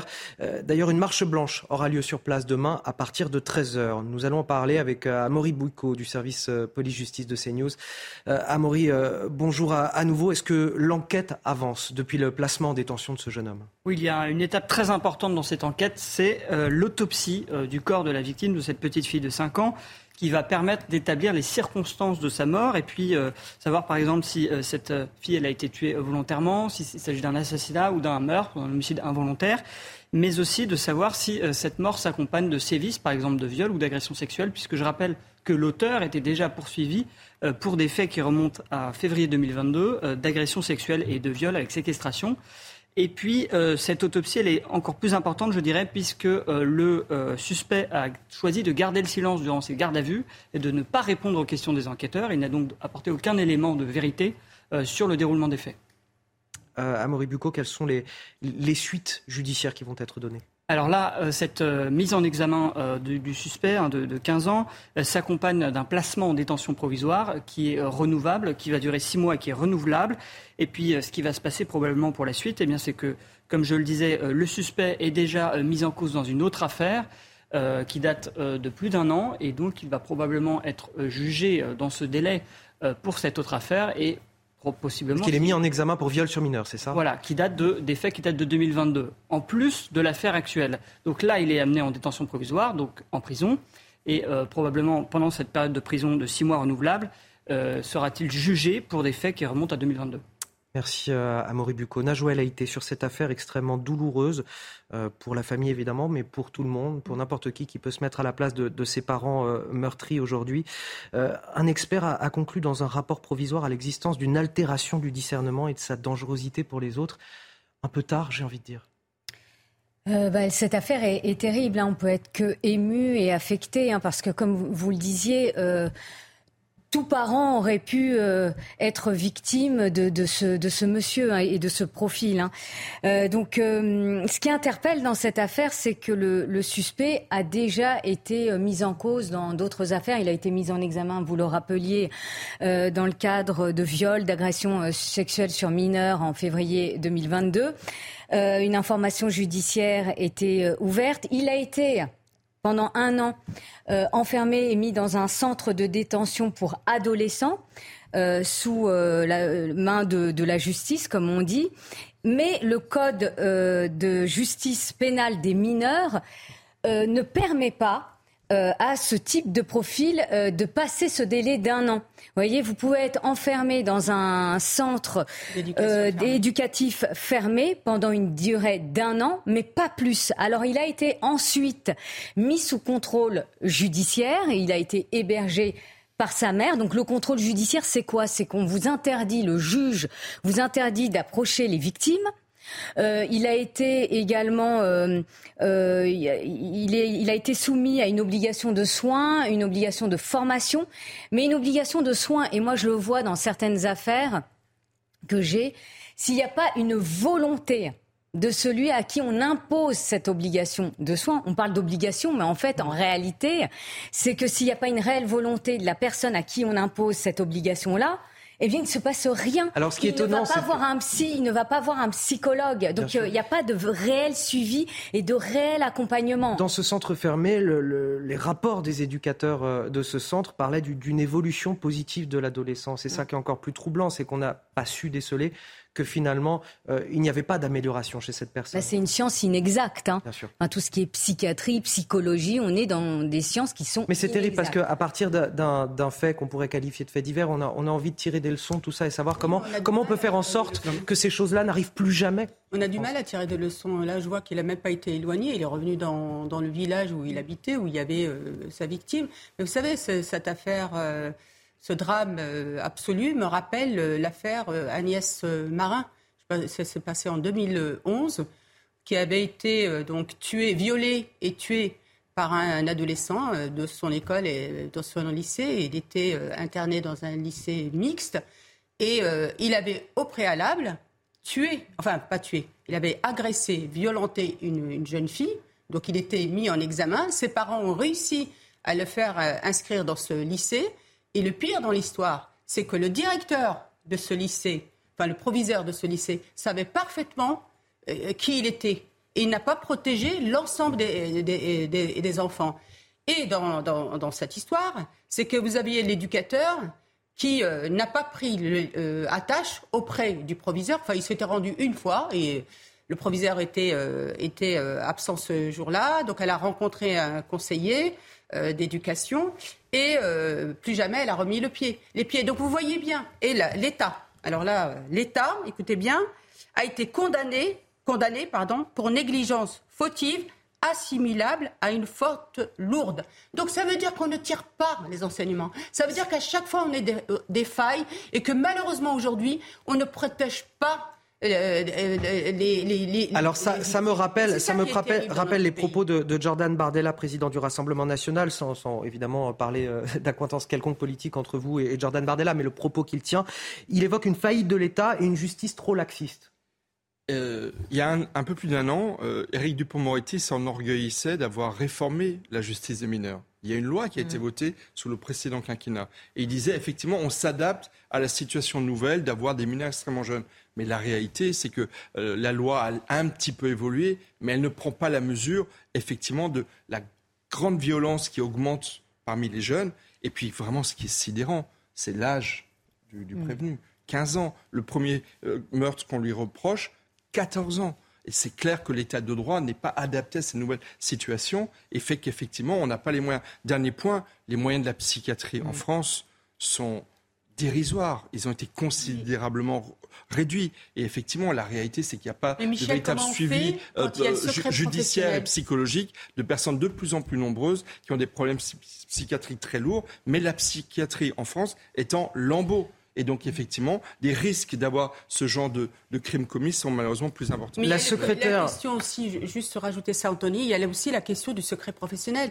Aujourd'hui, à chaque fois, vous avez les psychiatres, vous avez les éducateurs spécialisés, les éducateurs de la PJJ notamment, etc., qui, qui se targuent toujours de ce fameux secret professionnel pour ne pas partager avec l'ensemble des, notamment quand c'est des mineurs, avec l'ensemble de l'équipe éducative. C'est scandaleux, ça, c'est pas, c'est pas possible. On doit pouvoir protéger aujourd'hui les, les enfin, les, risques de, récidive. Et, notamment, on voit bien qu'il y a beaucoup de récidives et que malheureusement, on n'arrive pas à protéger de cette récidive. Pour la secrétaire d'État chargée de l'enfance, Charlotte Cobel, elle a estimé que juridiquement, il n'y a pas de défaillance dans ce dossier. La loi a été respectée. Eh oui, le problème, c'est la loi et l'application de la loi. Je rejoins tout à fait ce que disait Michel tout à l'heure. Il y a deux problèmes majeurs en la matière. Le problème, et qui ne sont pas forcément, euh, je dirais, euh, corollaires, même s'ils peuvent l'être dans certains cas. D'un côté, il y a la promptitude de la sanction, notamment quand on parle de la petite délinquance, etc. Pour ça, ça ne demande pas forcément de changer la loi, ça demande une loi qui est réellement appliquée et donc d'avoir des moyens pour la justice, avec des, euh, bah, des magistrats,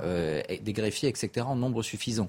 De l'autre côté, il y a la question, et là je rejoins tout à fait ce que disait Michel, des moyens également de la psychiatrie. Aujourd'hui, vous avez beaucoup de cas qui sont judiciarisés, qui probablement ne le seraient pas si jamais on avait eu un suivi psychiatrique en amont. On a beaucoup de cas qui sont judiciarisés, qui ensuite nécessiteraient un euh, bilan psychiatrique et un suivi psychiatrique qui ne peut pas être réalisé parce qu'il n'y a pas de moyens. Et donc ensuite, bah, lorsque vous relâchez les détenus quand ils n'ont pas été psychiatrisés, ben, forcément il y a de la récidive. De l'autre côté, ben, vous induisez ensuite des situations où vous n'êtes pas capable de capter, de détecter des comportements qui peuvent être problématiques et anormaux, et vous ne découvrez que quand le crime est commis. Donc si jamais on ne met pas des moyens dans la psychiatrie, il ne faut pas s'étonner qu'en la matière, on ait des affaires judiciaires. Voilà ce que l'on pouvait dire sur cette affaire. On va partir du côté de Marseille à présent. Face à la multiplication des règlements de compte sur fond de trafic de drogue, Marion Bareil, la maire des 13e et 14e arrondissements, euh, a écrit au préfet. Elle réclame une conférence d'urgence en mai prochain. Euh, il faut dire que pas moins de 17 personnes sont mortes euh, depuis le début de l'année. Les explications Adrien Spiteri, on en discute juste après. Pour enfin en finir avec le fléau de la drogue, Marion Bareil, maire du 13e et du 14e arrondissement de Marseille, hausse le. Dans une lettre qu'elle adresse au préfet à l'égalité des chances, l'élu appelle à l'organisation d'une conférence d'urgence pour Marseille, ses quartiers et contre la drogue en mai prochain. Dans la cité phocéenne, la situation n'est plus vivable. Il faut le reconnaître, euh, Marseille aujourd'hui euh, est dans une situation apocalyptique au niveau de, de ces règlements de compte, de ces fusillades, euh, souvent liées sur, sur fond de trafic de stupéfiants. Depuis le début de l'année, à Marseille et en particulier sur les 13e et 14e arrondissements, 17 personnes sont tombées sous les balles d'assassins, des semeurs de mort sans foi ni loi, selon la lettre adressée au préfet. Mettre tous les acteurs autour d'une seule et même table, une initiative saluée par le syndicat Alliance.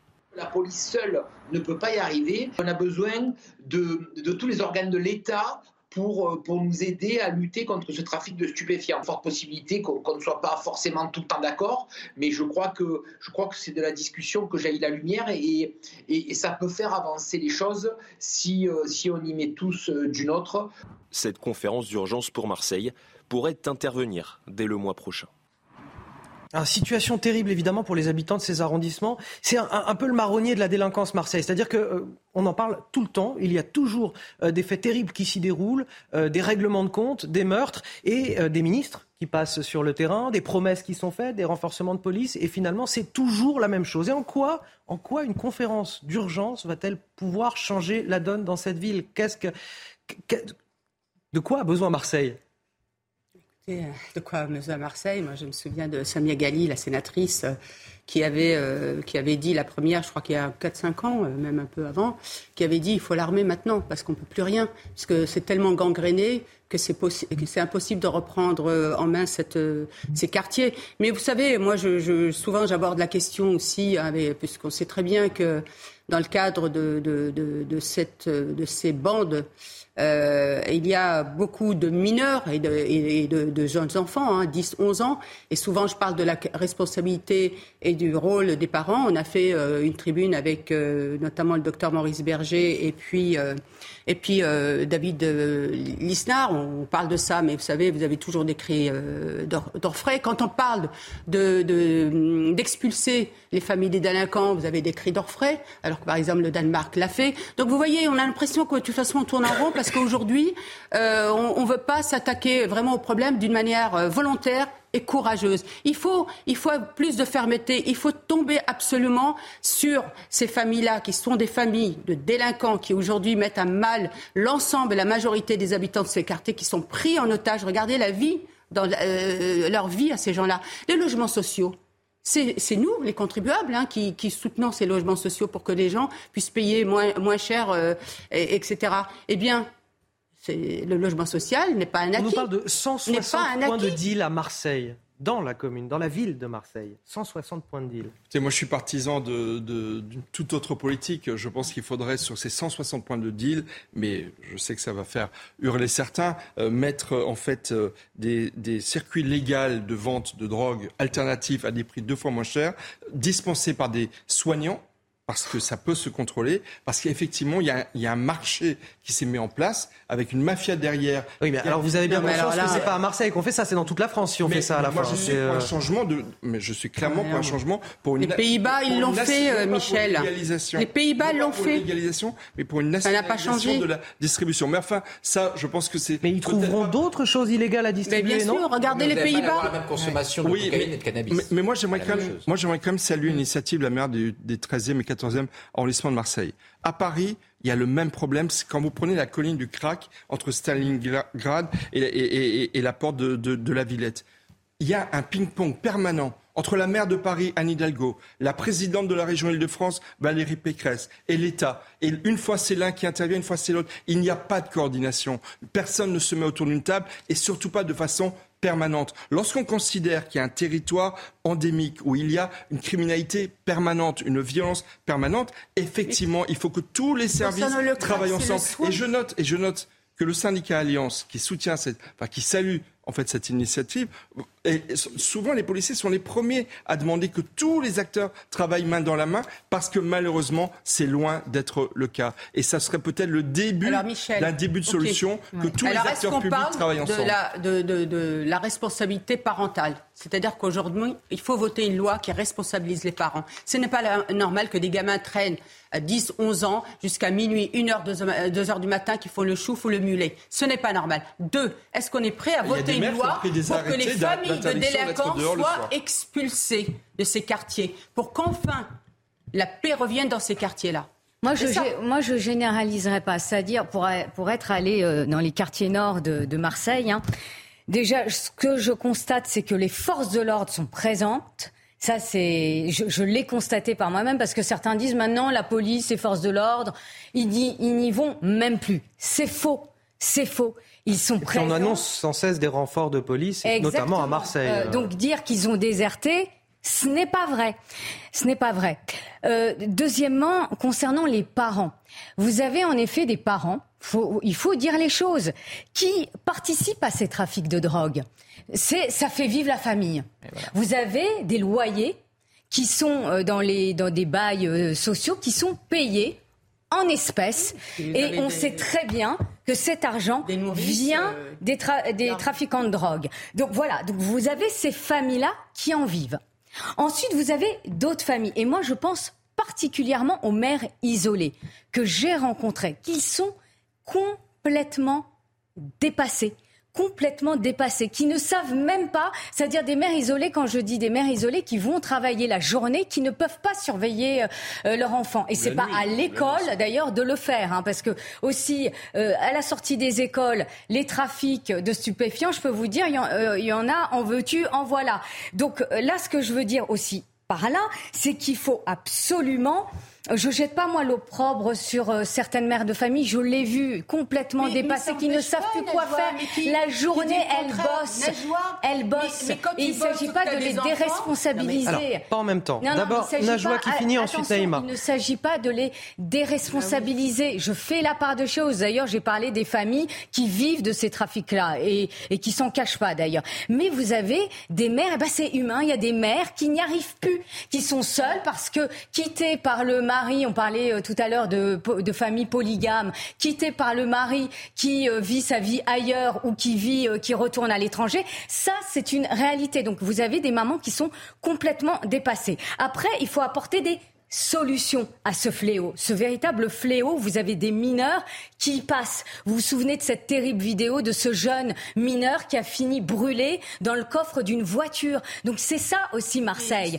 Donc il faut absolument coordonner, et vous le disiez, et d'ailleurs euh, monsieur du syndicat Alliance euh, le disait également, il faut coordonner, coordonner. Euh, il faut que la justice, elle s'y mette. Il faut également, avec la police, il faut une véritable coordination.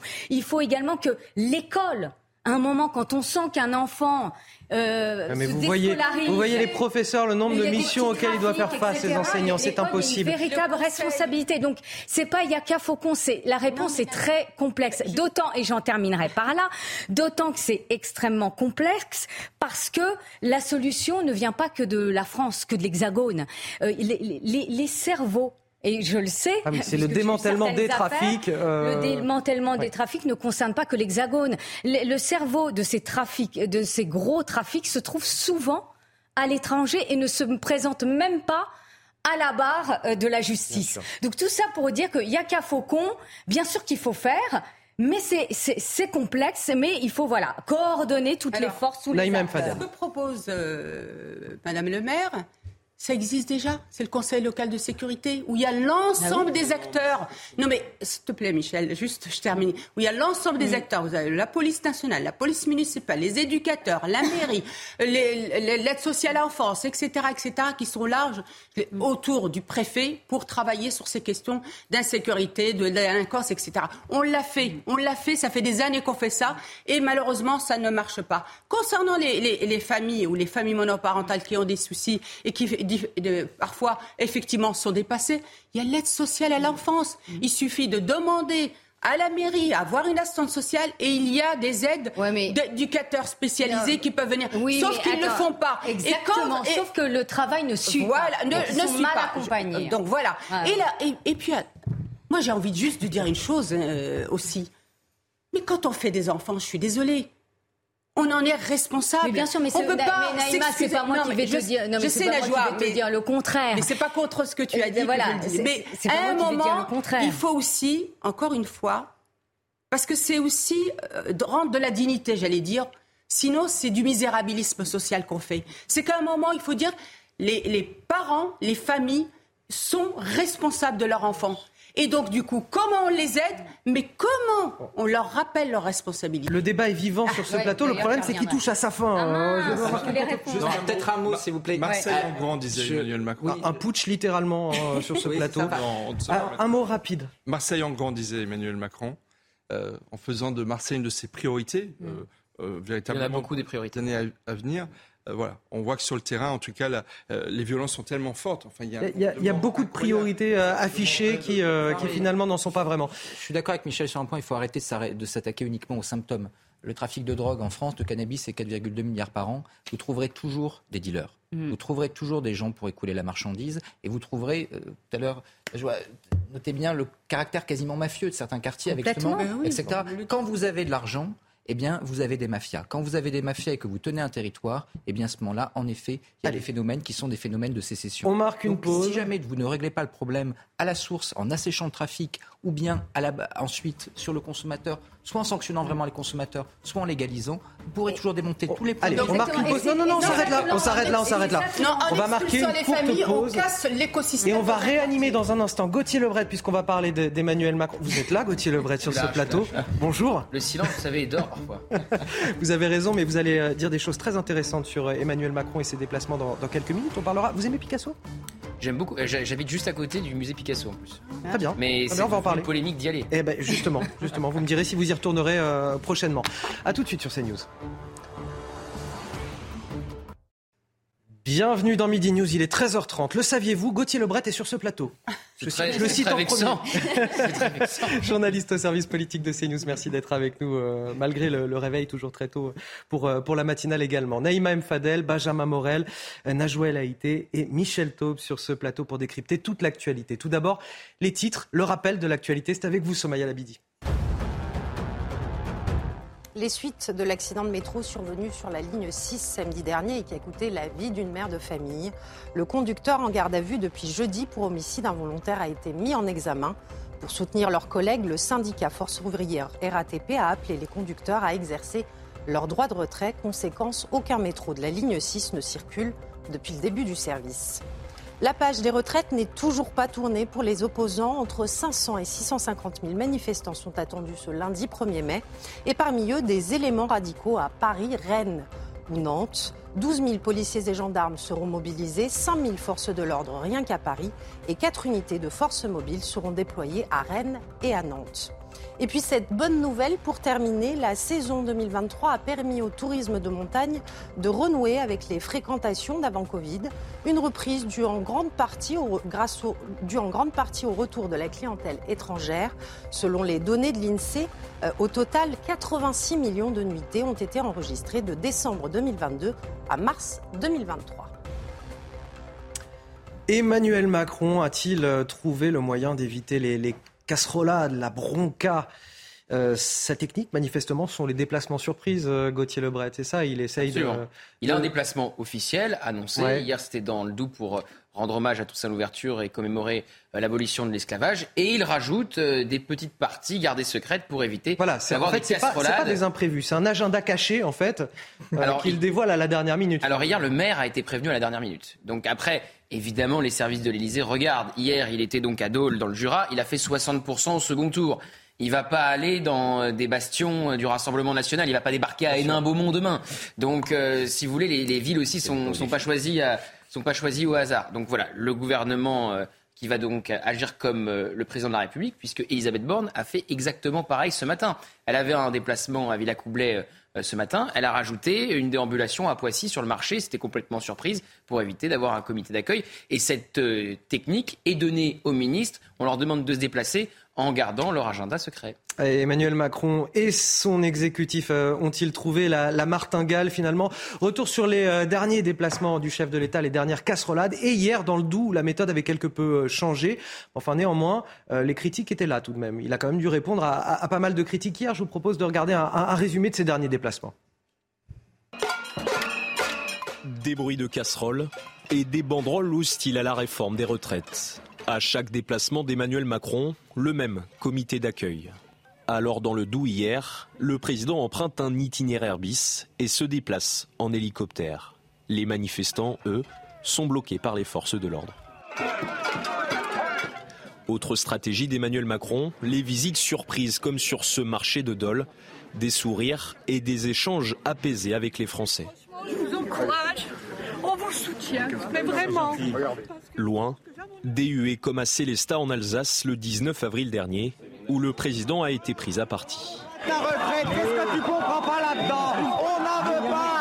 Des appels à démissionner, également entendus le 20 avril dans l'Hérault. Et ben voilà, madame, elle n'est pas contente. Accompagné d'un concert de casseroles.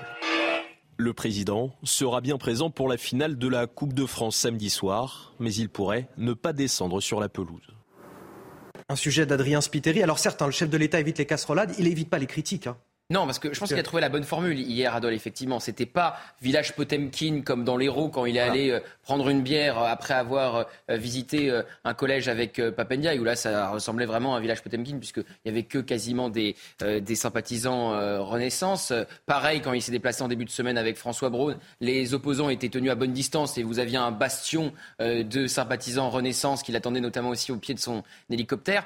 Et c'était pas non plus, comme on l'a vu en Alsace, des images violente pour le président, où il est insulté, euh, où on lui a fait des doigts d'honneur. D'ailleurs, trois personnes seront jugées en septembre euh, pour euh, outrage. Donc hier, il a trouvé la bonne formule parce qu'effectivement, il tient secret une partie de ses déplacements. Il n'a pas de casserolade, mais il y a des vrais échanges avec notamment un ancien gilet jaune qui lui disait vous racontez n'importe quoi, vous essayez de nous enfumer, mais c'est de la faute des Français. Je cite, c'est eux qui ont fait les cons en vous élisant. Donc c'était pas qu'une dame qui pleurait en voyant le président de la République. Il y a eu quand même des, des vrais échanges sur le fond et des échanges vifs mais respectueux, et c'était ça la différence. Et, je ne sais pas si ça tient au caractère d'Emmanuel Macron, mais il avait l'air en plus d'aimer ça, c'est-à-dire d'aimer être là et être, de convaincre, de séduire. Ça, c'était euh, c'est son exercice favori quelque part. Quand il peut parler, bah, c'était, euh, il essaye de faire des, des, petits débats locaux dans la rue, euh, comparé aux grands débats sur les gilets jaunes. Il y a quand même une grande différence avec les gilets jaunes. Les caisses étaient vides au moment des gilets jaunes. Là, elles sont asséchées, donc hors de question de lâcher 17 milliards. D'ailleurs, il y a un très bon exemple là-dessus. C'est la mesure sur les points pour les petits excès de vitesse. On vous rend les points, mais on garde l'amende car on n'a plus d'argent, même s'il y a des exceptions à cette règle. Heureusement qu'on a des médias libres en France pour décrypter pour euh, toutes ces stratégies de communication et de déplacement de l'exécutif. Après, je me demande combien de temps ça va durer cette stratégie d'évitement, ce jeu de cache-cache entre le chef de l'État et les Français en colère. C'est vrai que euh, là, il a été omniprésent depuis 15 jours, mais omniprésent. Est-ce qu'il va faire ça pendant les 100 jours les fameux 100 jours? Il y retourne la semaine prochaine. Pour essayer d'occulter le fait qu'il est empêché politiquement. Ah, les forces de l'ordre vont adorer. La réalité, c'est que son omniprésence médiatique n'est que le reflet d'une incapacité politique d'agir, n'ayant plus de majorité euh, à l'Assemblée nationale. Et donc, je ne sais pas s'il va pouvoir surcommuniquer autant pendant trois mois euh, jusqu'aux vacances. J'en doute fortement. L'idée, c'est de faire tomber les tensions et ça peut de relativement bien fonctionner parce qu'en effet, c'est sa méthode de communication, je dirais, préférée. Il prend euh, il arrive dans la rue, il y a forcément des gens qui lui font des reproches. Mais comme il est habile en termes de rhétorique, eh ben, en règle générale, il arrive à retourner la conversation à son avantage. Et si j'arrive à convaincre en français lambda que j'ai croisé dans la rue, eh bien, c'est peut-être les Français qui regardent que j'arrive au moins à faire douter cette stratégie de communication. Elle est plutôt bien rodée et il amène plutôt bien. C'est Lénard qui fait son oral? Pas que, c'est-à-dire que malgré tout, il, arrive, arrive, à être pédagogue, etc. Et souvent, ça fonctionne relativement bien.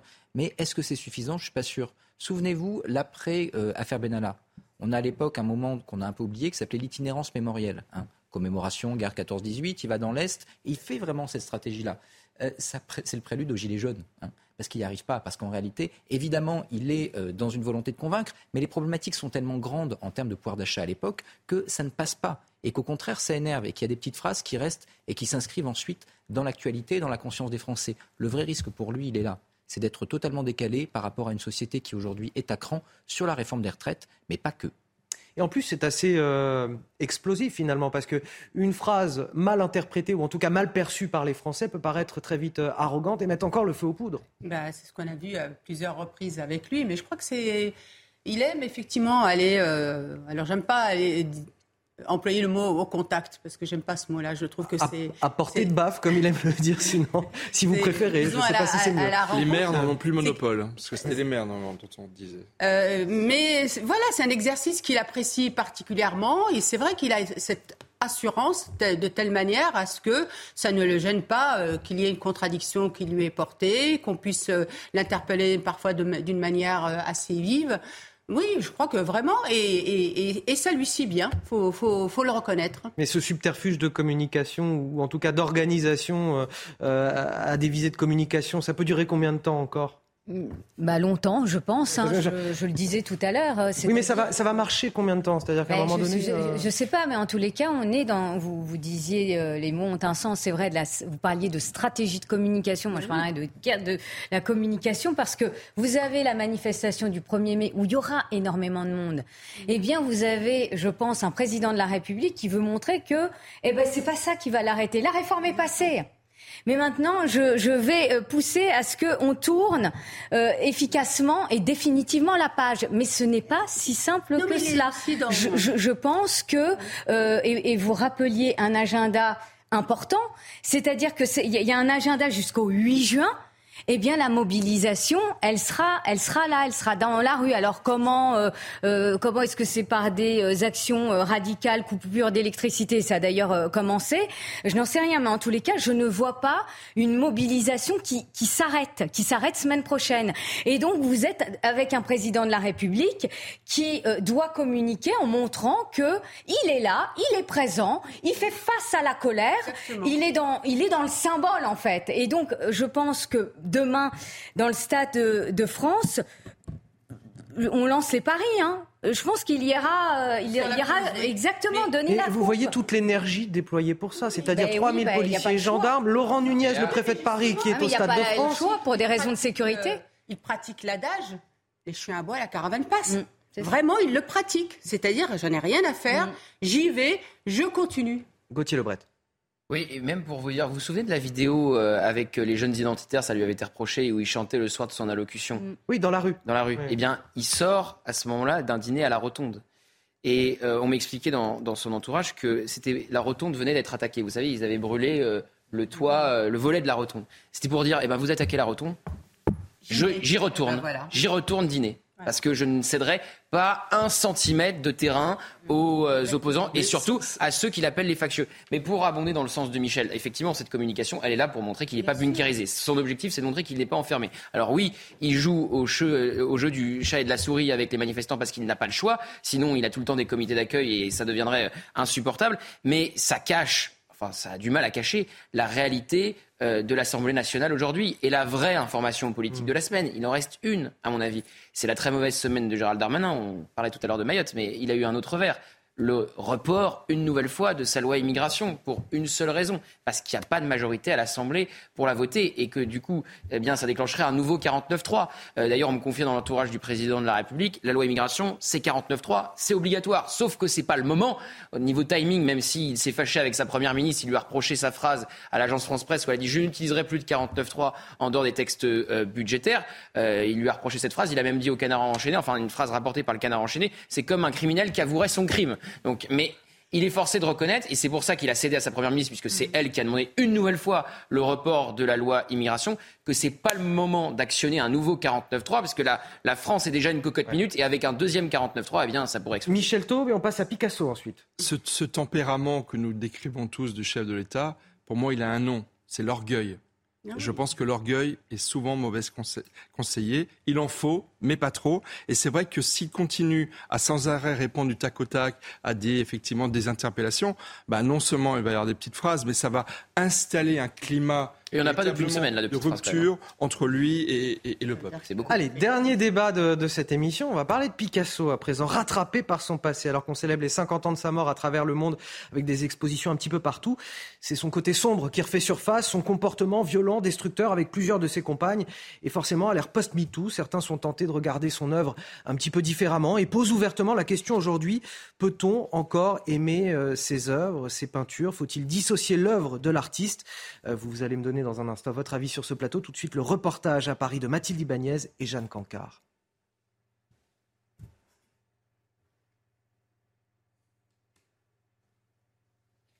Alors, on a un petit souci technique, mais ça arrive, me dit-on, dans l'oreillette. C'est parti. Lorsque l'on demande aux personnes rencontrées dans la rue ce qu'elles pensent du débat autour de Picasso, ah non, ça, je m'en fiche complètement de ça. Mais ça n'a rien à voir avec l'art. On s'occupe pas de l'homme, on s'occupe de l'artiste. Les avis sont partagés. C'est très compliqué, surtout en tant que femme. Hein. Euh, moi, j'ai un petit peu de mal. 50 ans après sa mort, la réputation de l'artiste est ternie par ses comportements violents, dépeints par les femmes qui ont partagé sa vie. Ici, au musée Picasso à Paris, la conservatrice n'esquive pas la polémique. Effectivement, Picasso a pu euh, avoir des comportements assez problématiques et qui sont euh, gênants avec notre sensibilité euh, contemporaine, c'est évident. Mais après, il faut quand même souligner qu'on n'est pas à la même époque. C'est un artiste qui est né à la fin du 19e siècle, qui a vécu au début du 20e siècle. Pour les amateurs du peintre, l'artiste prime sur l'homme. Je fais la part des choses en jugeant d'abord l'artiste. Pour moi, c'est essentiel. Et ensuite, en second plan, même si c'est très important, évidemment, son comportement vis-à-vis des femmes. Je pense qu'il est important de se pencher sur les œuvres de Picasso, même si c'est un homme excessif. Depuis la vague MeToo, la cote de Picasso ne semble pas baisser pour autant. En 2021, ce tableau a été vendu 93 millions d'euros à Las Vegas. Alors, je voudrais qu'on commence à discuter tout d'abord avec Michel Taube, qui voilà, très en pointe sur la question des violences faites aux femmes et très engagé en tout cas sur cette question. Je prends des cravates et des chaussettes oranges contre les violences faites aux femmes. Parce qu'il y a tous les 25 novembre pour la journée mondiale contre les violences faites aux femmes, l'Orange Day. Picasso a été un homme évidemment certainement violent, c'est prouvé vis-à-vis des femmes. Mais il n'en demeure pas moins, c'est le plus grand peintre du XXe siècle. Et combien d'artistes, combien d'artistes dans l'histoire des hommes ont été de piètres humains? Rousseau a écrit le peut-être le plus grand traité d'éducation et il était un très mauvais père. Céline. Céline, qui était un antisémite euh, notoire et qui a laissé des très grandes œuvres. Donc Picasso, c'est la même chose. Et les artistes, c'est une chose la liberté d'expression, c'est une chose là, c'en est une autre les personnes. Et il ne faut pas brûler les, les, les œuvres d'art avec les personnes qui les ont commises. L'important, si vous voulez, c'est qu'est-ce qu'on laisse à l'humanité. Et dès le moment où vous êtes un artiste, c'est évidemment l'homme qui peut être condamné, ou la femme d'ailleurs. Mais en revanche, ce qui reste à l'humanité, ce que l'on en fait, elle est là, notre responsabilité collective. On peut ensuite discuter des biographies, etc. Mais au final, qu'est-ce qui reste? Est-ce qu'on va se priver de toutes les œuvres antiques parce que tous les auteurs, quasiment sans exception, étaient favorables à l'esclavage? La réponse est non évidemment. Ça ne veut pas dire qu'il ne doit pas avoir une approche critique des textes, mais ça veut dire qu'il faut remettre les Oui, on peut regarder l'œuvre aussi à travers euh, cette histoire, l'histoire de l'homme aussi, essayer de comprendre. Voilà. Et par ailleurs, euh, vous savez, lorsque Diderot écrit sur Voltaire, il dit bah, chez tous les génies, il y a un désordre dans la machine. C'est-à-dire qu'en règle générale, les gens qui produisent une œuvre, eh ben, souvent, en effet, ont un aspect sombre. Et cet aspect mmh. sombre, il fait partie de la complexité également de l'œuvre. Ça ne veut pas dire qu'il faut prendre l'œuvre comme étant forcément géniale en elle-même et qu'il ne faut apporter aucune critique. Mais ce que dit Diderot, c'est que c'est justement le côté sombre, le côté ambigu de l'œuvre qui nous conduit à, nous réfléchir, à réfléchir à la fois sur elle et sur nous-mêmes. Penser Picasso dans ce qui peut avoir de violent, bah, c'est également rappeler que la violence faite aux femmes, c'est une infamie. Et donc, ce faisant, ça nous oblige à remettre ça à l'ordre du jour. Donc, au fond, en réalité, dire que Picasso n'a pas existé, qu'on évite de le penser parce que, eh bien, en effet, ça a été un salaud, eh ben, c'est se priver à la fois d'une réflexion et d'une œuvre. Naïma Fadel. Oui, ben, je rejoins ce qui vient d'être euh, dit. Moi, je crois qu'il faut absolument euh, euh, dissocier l'homme de, son œuvre, qui est un formidable artiste. Et puis moi, je vais faire un aveu, ça me gêne toujours quand les gens sont décédés. C'est-à-dire qu'il est mort en 1973 et que c'est maintenant qu'apparaît tout ça. C'est peut-être, c'est certainement vrai puisque c'est sa dernière euh, campagne, euh, campagne qui a qui a révélé euh, tout ça. Mais comment? Au Parisien, il y Au Parisien. Mais aussi, ça me rappelle un peu tout ce tout ce wokisme, cette cancel culture qui veut absolument tout déboulonner, qui veut absolument. Il faut regarder les choses aussi à l'aune d'une époque. Ça n'empêche pas que ça. Oui, il apporte aussi un éclairage sur son époque, sur un homme qui s'inscrit dans son époque. Ou forcément, c'est. Voilà. voilà aujourd'hui, il a euh, énormément évolué en termes de droits euh, des femmes, de lutte contre les violences euh, faites aux femmes. 1973, ça n'a rien à voir avec aujourd'hui. Alors bien sûr, je, je, si c'est vrai, enfin, je, je condamne hein, ce que l'homme a fait, mais encore une fois, je crois qu'il faut continuer à voir euh, cet immense euh, artiste. et puis un peu aussi, il faut quand même rendre justice à Picasso sur autre chose. Il a été violent avec des femmes de sa vie, c'est certain.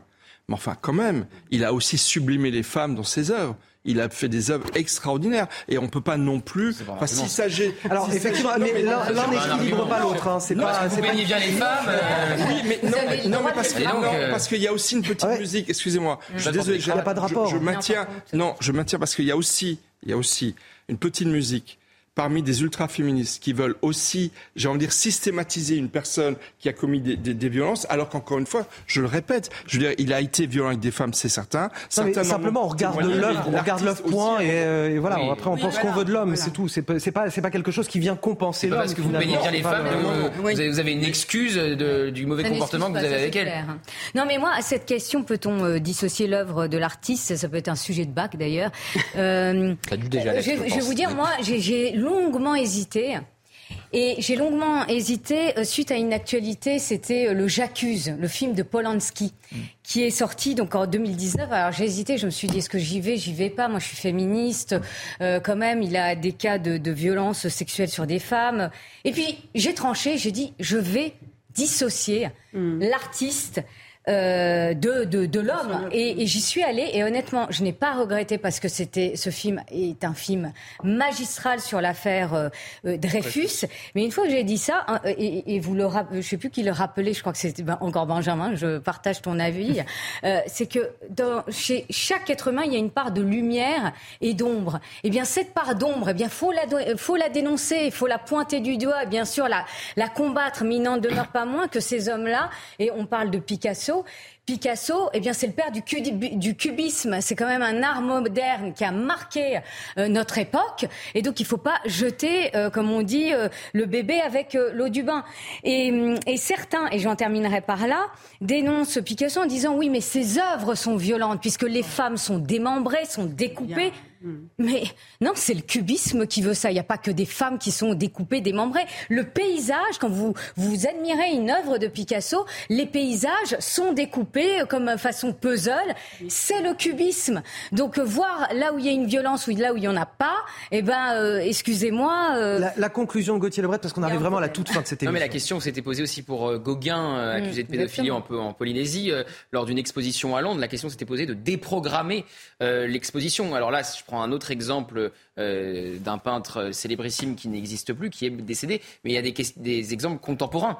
Encore récemment, il y a eu des révélations sur un grand acteur, sur Gérard Depardieu. Mm. Il y a eu euh, le Festival de Cannes euh, autour de sa sélection, des films qui font polémique sur leurs conditions de tournage. Donc il y a aussi des exemples contemporains qui se posent au grand festival. Et à chaque fois, vous vous rappeliez évidemment la sortie de J'accuse. Un échange, voilà. un échange riche, passionnant. C'était dans Midi News mm. avec Gauthier Lebret, Najwa Leïté, Naïma Mfadel, Benjamin Morel et bien sûr Michel Taube. Merci à tous les cinq de m'avoir accompagné lors de cette émission. Vous restez avec nous sur CNews dans quelques instants. La parole au français avec Lélie Mathias. Non, non, c'est d'ailleurs pas avec Lélie Mathias, avec Elodie Huchard. Elodie Huchard. Merci Gauthier, votre collègue du service politique de CNews. À tout de suite.